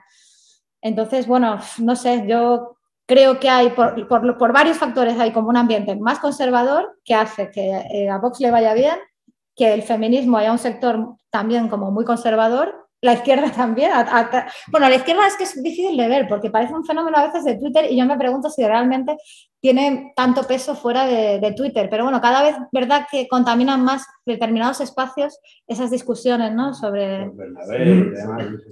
Sí. Sí, habría yo creo que intentar... Eh, como intentar limpiar un poco los, los debates, ¿no? El otro día lo, lo, hablábamos, ¿no? Es decir, ¿por qué se le presta tanta atención a la posición de Vox o no, por ejemplo, a la del PP, que muchas veces es infinitamente más dañina por tener una posición parlamentaria mucho más grande? Digo prestar atención más allá del meme. Es decir, que realmente sobre Vox hay todo un espectro de investigación, de análisis, de darle vuelta por qué dicen esto, por qué se meten en lo de Franco, no, cuál es su posición sobre el aborto tal, que por ejemplo no, no es comparable a la que hay sobre el PSOE o sobre lo que hay sobre Podemos, que la podríamos hacer también con más detalle, o sobre, o sobre el Partido Popular. Yo creo que en, que en eso eh, ellos juegan muy bien el marco del antihegemonismo, ¿no? de ir contra lo que es hegemónico. O sea, decimos, eh, Franco ya no le importa a nadie, ¿no? Eso es verdad. Es decir, que ya cada vez hay menos nostálgicos de Franco de estos que iban antes a la Plaza de Oriente, iban 15.000, 20.000, 30.000 con el brazo en alto, las medallas, las pegatinas, las chapitas, las tal. Pero precisamente que no importe a nadie, a nadie Franco, salvo a la izquierda, es decir, que hay muchos más eh, antifranquistas que franquistas, te permite un marco antihegemónico muy bueno. ¿no? Me da igual que Franco eh, tengamos muchos franquistas o no, pero sí me da esa posición de ir a la contra, esa posición rebelde, por decirlo así, ¿no? Y cualquier gesto, el gesto de subirte, ¿no? El, gesto de subirte a un caballo y pasear por un campo, mm, no, mm, ¿por qué eso se asocia al franquismo? ¿no? La caza, los toros, tal, no sé qué. Es decir, que ahí hay un, hay un juego que yo creo que es muy, muy interesante, ¿no? Y en gran medida yo creo que jugar al antifeminismo, por lo que decía Marta, ¿no? En un marco en el que el, el feminismo se torna hegemónico, ¿no? Con sus problemas. Nuria creo, me acuerdo que sacó un artículo precisamente donde hablaba de, se, se, preguntaba sobre eso, ¿no? ¿Qué pasa cuando lo que tú eras a la contra ahora de repente es el, marco ganador, es en el que todo el mundo quiere enganchar, aunque sea a través del feminismo español, ¿no? Es decir, que, eso es, es interesante, ¿no? Y ahí yo creo que, que con el tema de los hombres blancos, que, es un término muy, muy amplio que le hemos dado vueltas en el, curso, ¿no? Yo, yo lo estaba pensando y decir, bueno, decir, a lo mejor eh, pensar sobre el sujeto hombre blanco es todavía muy, muy amplio, pero a lo mejor se podría marcar sobre lo que hemos abandonado realmente es un análisis de la crisis de la masculinidad vinculada a la crisis de la economía política de este país a partir de 2008. ¿no? Es decir, que yo lo pensaba eh, yo no tengo tiempo para hacerlo, pero se lo propongo a Marta, que sé que está con eso, por ejemplo. Es decir, por ejemplo, el ascenso de Vox en la Sagra, ¿no? Es decir, yo creo que tiene mucho que ver con... Habría que mirarlo, ¿eh? que a lo mejor necesitamos ser muchos para un día ponernos, sentarnos y tal. Pero pasa también con la M501, ¿no? Elementos, eh, zonas donde el Partido Popular era súper súper hegemónico, donde realmente el varón que lleva comercios, el varón vinculado a, la industria del ladrillo, por ejemplo, pues en toda la zona de la Sagra, las puertas, las, eh, todo ese ciclo de la construcción que allí generó una industria de la leche y donde los trabajadores masculinos que trabajaban allí están a medio camino entre el obrero fordista y el, y el artesano, por decirlo así. Bueno, pues hacían puertas, hacían eh, la utillería, hacían tal. Decir, que precisamente ahí es uno de los lugares donde la crisis económica en, eh, leída en términos de masculinidad, supuso una crisis de la masculinidad también. ¿no? Es decir, si se acaba el salario eh, familiar, eh, supone que tu posición de poder también se tambalea. Si tú no eres el proveedor, en, lógica de un único proveedor, se está tambaleando la base de lo que es tu masculinidad, ¿no? Es decir, en el sentido de que de repente puedes pasar a ser la figura del parado, que eso también tiene un estigma sobre un varón distinto que el que tiene sobre, sobre una mujer o ese tipo de cuestiones, es decir, ahí es donde están apuntando, yo creo, a esa crisis de la masculinidad, que ellos tampoco seguro que tienen un análisis muy fuerte, pero que probablemente eh, ese marco de los perdedores y los como masculino, los perdedores, eh, que también se reflejan ciertas élites caídas, élites de pueblo, por decirlo así, caídas y que, que tienen que ver también con la ruptura del propio Partido Popular. Eh, yo creo que es un sitio donde hay que buscar. Yo creo que es un sitio donde hay que buscar y encontraremos en la periferia de Zaragoza, en la periferia de Valencia, en la Sagra de Madrid, eh, parte de, la explicación del ascenso de Vox en, ese, en esos ámbitos. Igual que, que en la relación entre el hombre blanco en crisis vinculado a la producción agraria y, el, obrero, sin, el, jornalero eh, sin papeles o la jornalera, eh, por decirlo así, la jornalera eh, de, cupo, ¿no? como las de, las de Huelva, ahí también yo creo que hay que ir a preguntarle a los, a, los explotadores, por decirlo así, entender esa, esa lógica de, de explotación que se está perdiendo ahí en la, crisis, en la, crisis económica vinculada a la crisis de la masculinidad, ¿no? Porque es verdad que, da muchas veces la sensación de que el estudio de las masculinidades siempre es un estudio como eh, psicologizante, como querer estar a la altura de Judith Butler por el lado de, analizar la, masculinidad. Y no hay, no, no hay análisis de la economía política de la masculinidad y de la historia, de la realidad concreta. Es decir, hay como trazo muy grueso sobre lo que está sucediendo ahí y, poco, y poca economía política. Es decir, ¿qué ha pasado con esa fábrica de 2.000 trabajadores que hacían puertas para el medio millón de viviendas que se construían nuevas al año y que ahora se han quedado en la calle y que viven en un pueblo de 7.000 habitantes? Y que, mm, decir, ahí hay, yo creo que ahí puede haber algunas respuestas de, de ese espectro de Vox, que Vox no es el partido mayoritario de España, pero bueno, como justo estamos buscando cuáles son sus, sus nichos, y yo creo que ahí puede haber explicaciones de la caída del PP y de la aparición de Vox, es decir, porque es eh, el Partido Popular, la derecha española estaba armada desde los años 70, por no decir desde el decreto de unificación de la falange y todo eso, para no dividirse. Es decir, ese era un mandato que estaba muy bien armado por Fraga y que, y que bueno, pues que es, siempre, y que si no, que vamos a hacer los jueves a las 5. Pues bueno, pero ¿por qué se, tú que eres experto, ¿por qué se dividieron? Ah, que no lo sé. Bueno, pero lo has estudiado. Ahora que, hay, que ponerse, hay que ponerse las pilas con eso. Eh, Carmen había pedido, ah, no, Carmen es la de antes, eh, era la palabra de antes. Eh, Marta. Bueno, una, una, como una, un debate, ¿no? A mí me pasa lo mismo que a Nuria, en cuanto que yo de primeras tengo, mm, desconfío un poco de esta hipótesis de los perdedores del neoliberalismo. O sea, le tengo ahí, le tengo como una manía a priori, ¿no? Porque pareciera que, eh, ya sé que no es el caso, que estamos aquí sentados, pero como si estuviera, mm, estuviera echando la culpa a una gente llana, ¿no? Eh, por el ascenso de la extrema derecha. Yo creo que aunque claro que nos interesa saber por qué el precariado o, la clase obrera vota a Vox, nos interesa mucho saber por qué las mujeres votan a Vox. No es el precariado, creo, por lo que sabemos, ni las mujeres el grueso de los votantes de Vox. Y por otro lado, el problema no son solo los votantes, sino las élites, ¿no? O sea, las élites políticas de este partido no, no, no son de esos dos sustratos, ¿no? No quiere decir que no haya mujeres. Yo fui a la primer meeting de, solidaridad y entonces vi una cosa muy graciosa que eh, eh, presentaron a, ya no me acuerdo el nombre del diputado de Vox que abandera esto y le, nombraron como el, el diputado obrero de Vox.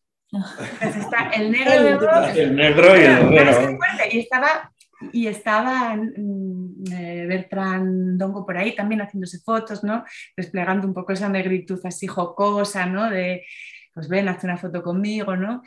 Eh, pero al mismo tiempo que estaba él, por eso me acuerdo de las dos figuras, o sea, era el obrero. De, el, entonces, eh, no quiere decir que no estén intentando una interpelación que funciona en parte, pero, pero claro, de ahí a colocar, digamos, el problema a, no sé, a quien no lo ha generado, no sé, perdón que lo vea así todavía, eh, eh, creo que hay que también pensar cómo las élites están manipulando eh, y planteando discursos que pueden ser o no aceptados o respondidos, pero bueno, creo que hay que buscar en un fenómeno también de élite, ¿no?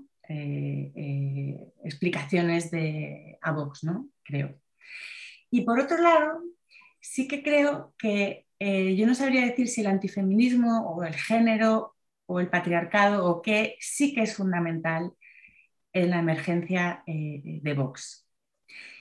Eh, han utilizado campañas sumamente masculinistas, eh, marcos tan masculinistas como la Reconquista de España, que por cierto juntan ahí resonancias franquistas con música New Age, de que si soy Aragón cabalgando por Andalucía, etcétera, ¿no? O sea, yo creo que sí, que el género es crucial en la emergencia eh, de Vox. No sé si es el antigenerismo o el antifeminismo o simplemente la utilización del género, por ejemplo, para distinguirse del PP. ¿no? Y ahora la cuestión es el PP qué va a hacer o qué está haciendo. ¿no? Pero, pero, creo que, que han sido muy hábiles en utilizarlo para, por un lado, distinguirse y competir con el Partido Popular y, por otro lado, para renegociar cuestiones eh, y renegociar sus alianzas con el Partido Popular en base en, buena parte a cuestiones de género y de sexualidad, que son un poco ciertas fronteras a la, democracia que están todavía por, por, eh, removerse y en qué, y en qué dirección. ¿no? Ahí lo dejo.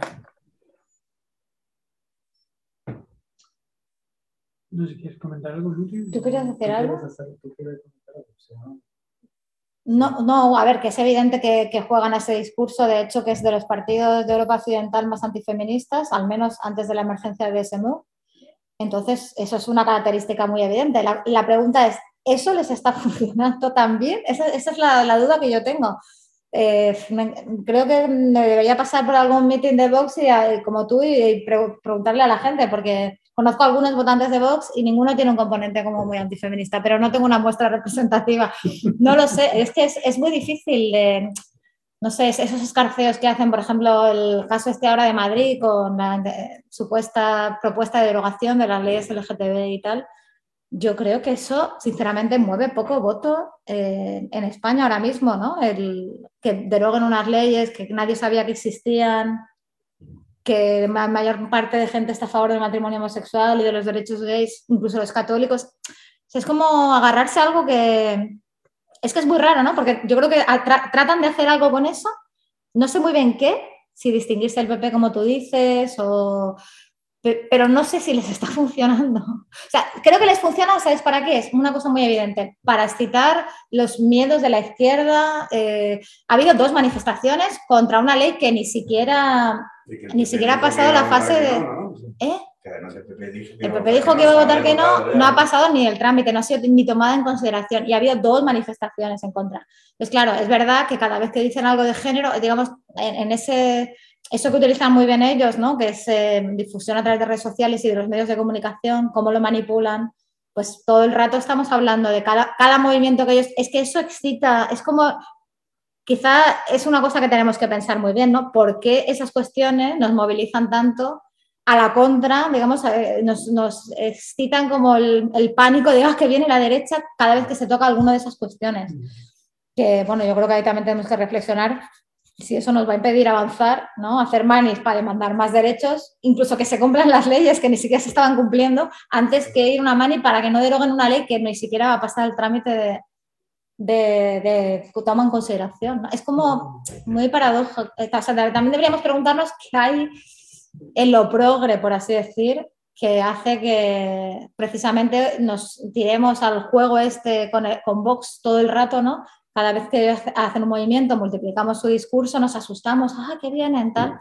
Cuando a veces no hay nada como muy en juego, ¿no? Y además eh, esas guerras culturales que ellos lanzan entramos al trapo a todas. A ver, yo incluso yo creo que evidentemente al, PSOE y a Podemos les conviene porque eh, toda esa desafección política que había ya una vez, digamos, se cierra el ciclo este eh, del 15M, etcétera, esa desafección de política como que se reinventa a través del miedo a Vox, del marco este que viene el fascismo, que luego no les, en términos electorales no sé si funciona también, pero bueno, sí, yo creo que en algún momento pueden pescar algún voto por ahí.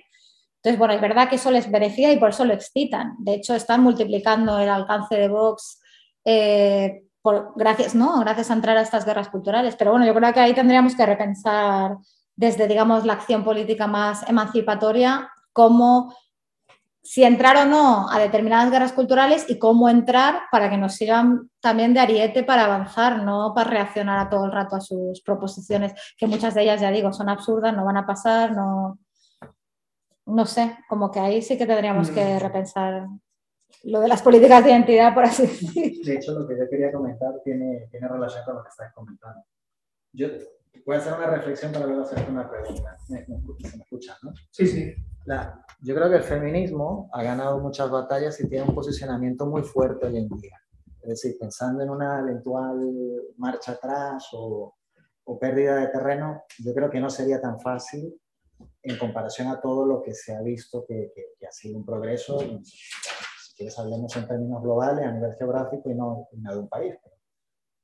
Eh, por eso yo creo, en, en, línea con lo que estáis hablando, que, que Vox no es tanto un peligro como un provocador y puede ser incluso paradójicamente favorable para seguir continuando en la evangelización, entre comillas, lo pongo, de lo que es la causa feminista y el debate de ideas y las luchas culturales. En ese sentido, hasta puede ser un dinamizador.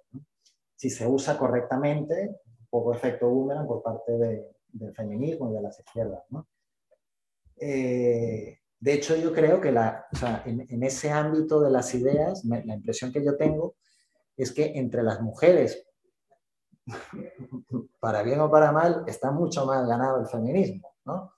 Es decir, yo lo veo entre generaciones, ¿no? La abuela y, la nieta, pues, o sea, aparentemente están en mundos diferentes de valores y de, circunstancias, obviamente, de, cómo fueron criadas, pero, pero conectan rápidamente en, en, cuanto a de qué están hablando, aunque no estén de acuerdo formalmente, ¿no? Yo, yo pienso que todavía sigue siendo necesario, y ahí corrígeme o, o dime qué piensas tú en ese sentido, todavía seguir conquistando la mente de los hombres, sobre todo, porque incluso los que y creo que el sentido común de los hombres que todavía no están bien ganados para la causa feminista está más cerca del feminismo que de posturas como las de Vox. Porque el sentido común, yo creo, ya a nivel cultural, sin hablar de género, pues es, mucho más allegado a, a, lo que estamos oyendo en el feminismo. ¿no? Sea, en ese sentido, insisto, yo creo que lo de Vox es más una provocación, pero la gran lucha sigue siendo todavía hay temas como, yo que sé, lo que estábamos hablando, que tú comentabas, este, que todavía se pueden y que se debe seguir trabajando en, en, ese, en ese campo de batalla de las ideas. Pero yo lo veo muy bien el feminismo. ¿no? Mi pregunta es, y bueno, y corrígeme si este diagnóstico mm, como lo es, pero la pregunta que quiero hacer es, como todo lo que estoy diciendo es mi reflexión sobre el feminismo como un, como un ámbito de ideas, ¿qué tan lejos está el feminismo de empezar a exigir que lo material también se empiece a concretar. Presupuestos públicos para que, más allá de la ley, que ya bastante es conseguir una ley que formalice estas cosas, pero no que se tenga, también vaya de la mano de la obligación de que mm, materialmente las mujeres sean realmente eh, equiparadas a los hombres, etcétera. ¿Cuándo, ¿qué, ¿qué, tan lejos tú qué crees que estamos? Todavía falta mucho las circunstancias de hecho, yo creo que es parte de, la, de, toda esta historia de la de Vox y de la el motivo del curso, la derecha, ¿no? O sea, defender lo material, pero el feminismo está muy cerca ya de, de ese paso definitivo. Ahí se, perdería, ahí se perdería el feminismo, o ya el, feminismo además si entra en esa fase ya en donde pone la prioridad en lo material, ya no es feminismo, ya es eh, la clase trabajadora, la lucha de clases, ¿no? porque pareciera que el feminismo, o sea, si, si, si, se le deja evolucionar, debería terminar convirtiéndose en otra cosa, ya desaparecería porque ya todos seremos feministas. ¿no?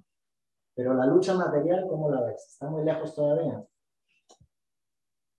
Bueno, a ver, yo, esto que dices, yo también lo pienso, que es más difícil retroceder en derechos relacionados con las mujeres porque hay un movimiento como muy movilizado. Yo creo, ¿eh? quiero creer, igual me equivoco y todavía se puede volver atrás, pero yo lo dudo. De hecho, que, la, que la demanda esta, la, lo que puso el PP frente al Constitucional, ¿cómo se llama? Una...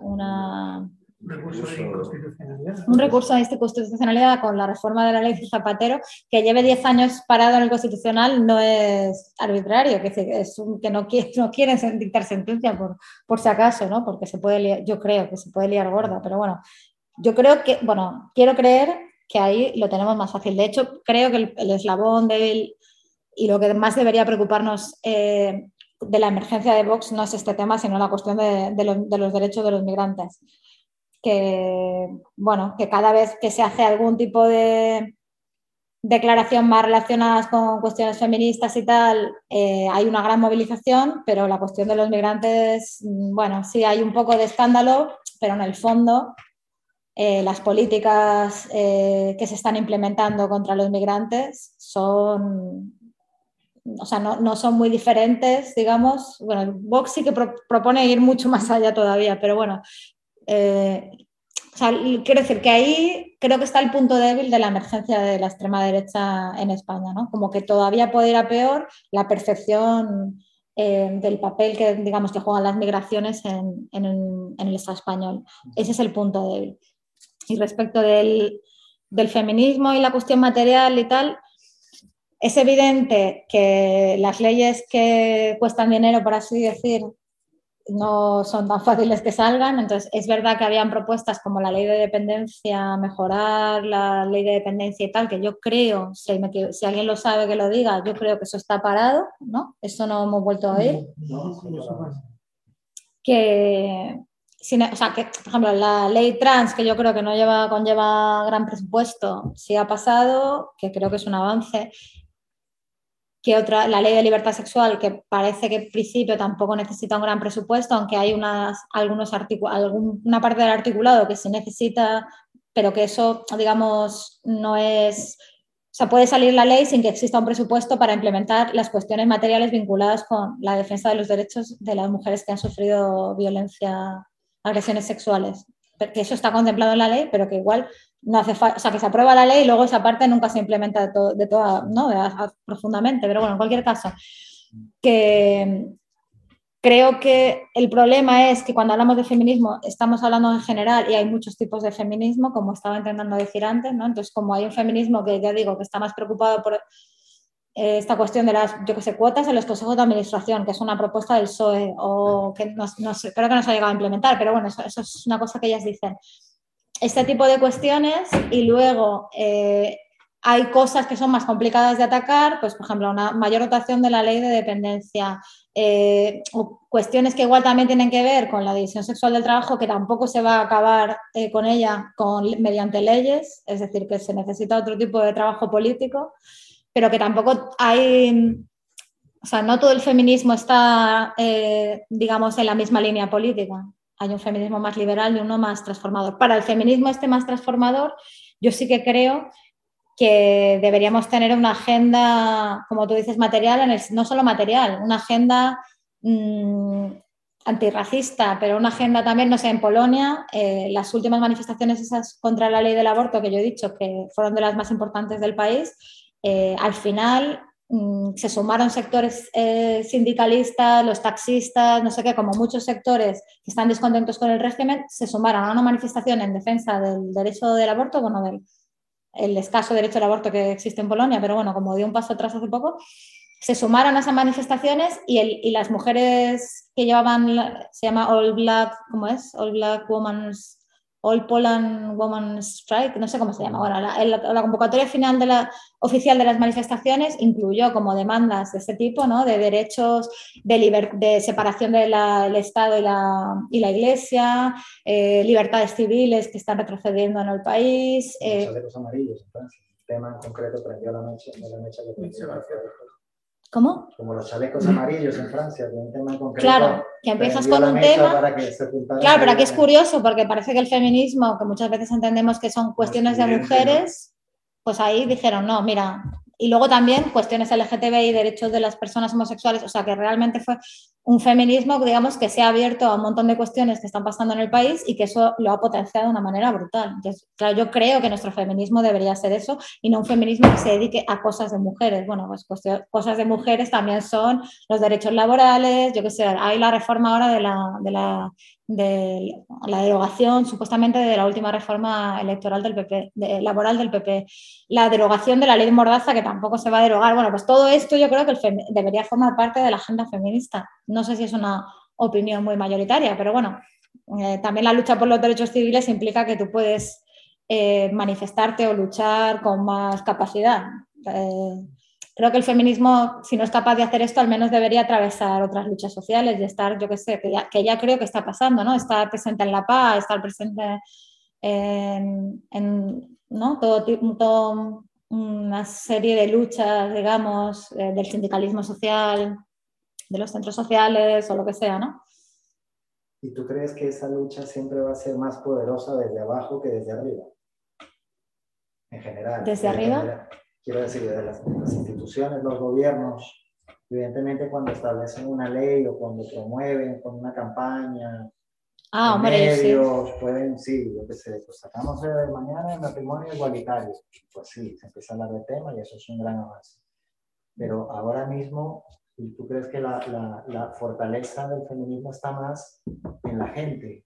Que, que incluso si llega un gobierno de derecha con Vox, con unos cuantos ministerios, mm, es difícil, ¿no? Que, tanto para retroceder como para evolucionar no sea sobre todo dependiendo de la, de la gente, ¿no? ¿no? Sí, bueno, claro, yo creo que precisamente que, la, que exista un feminismo de base, no solo un feminismo de base, unos movimientos sociales fuertes y articulados es lo que puede garantizar que no perdamos derechos, incluso que consigamos más, ¿no?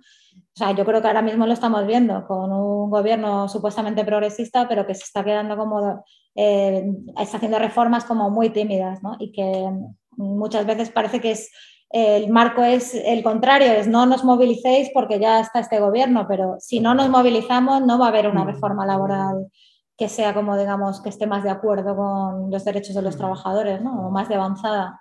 Lo mismo con la ley Mordaza, que no están tocando casi nada.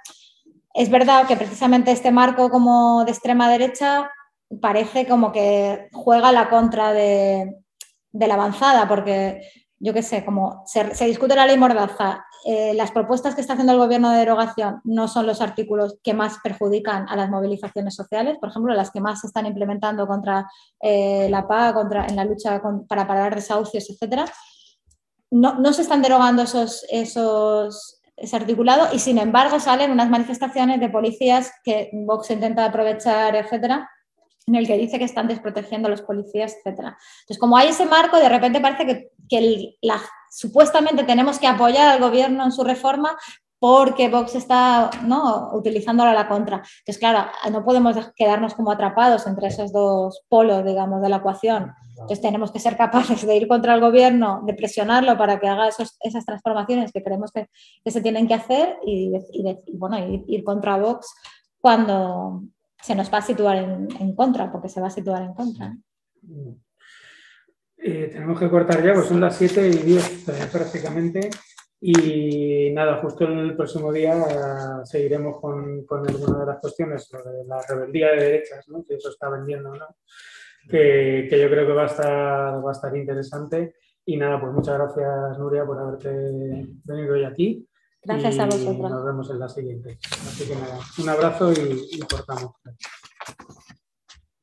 Gracias, Nuria. Gracias.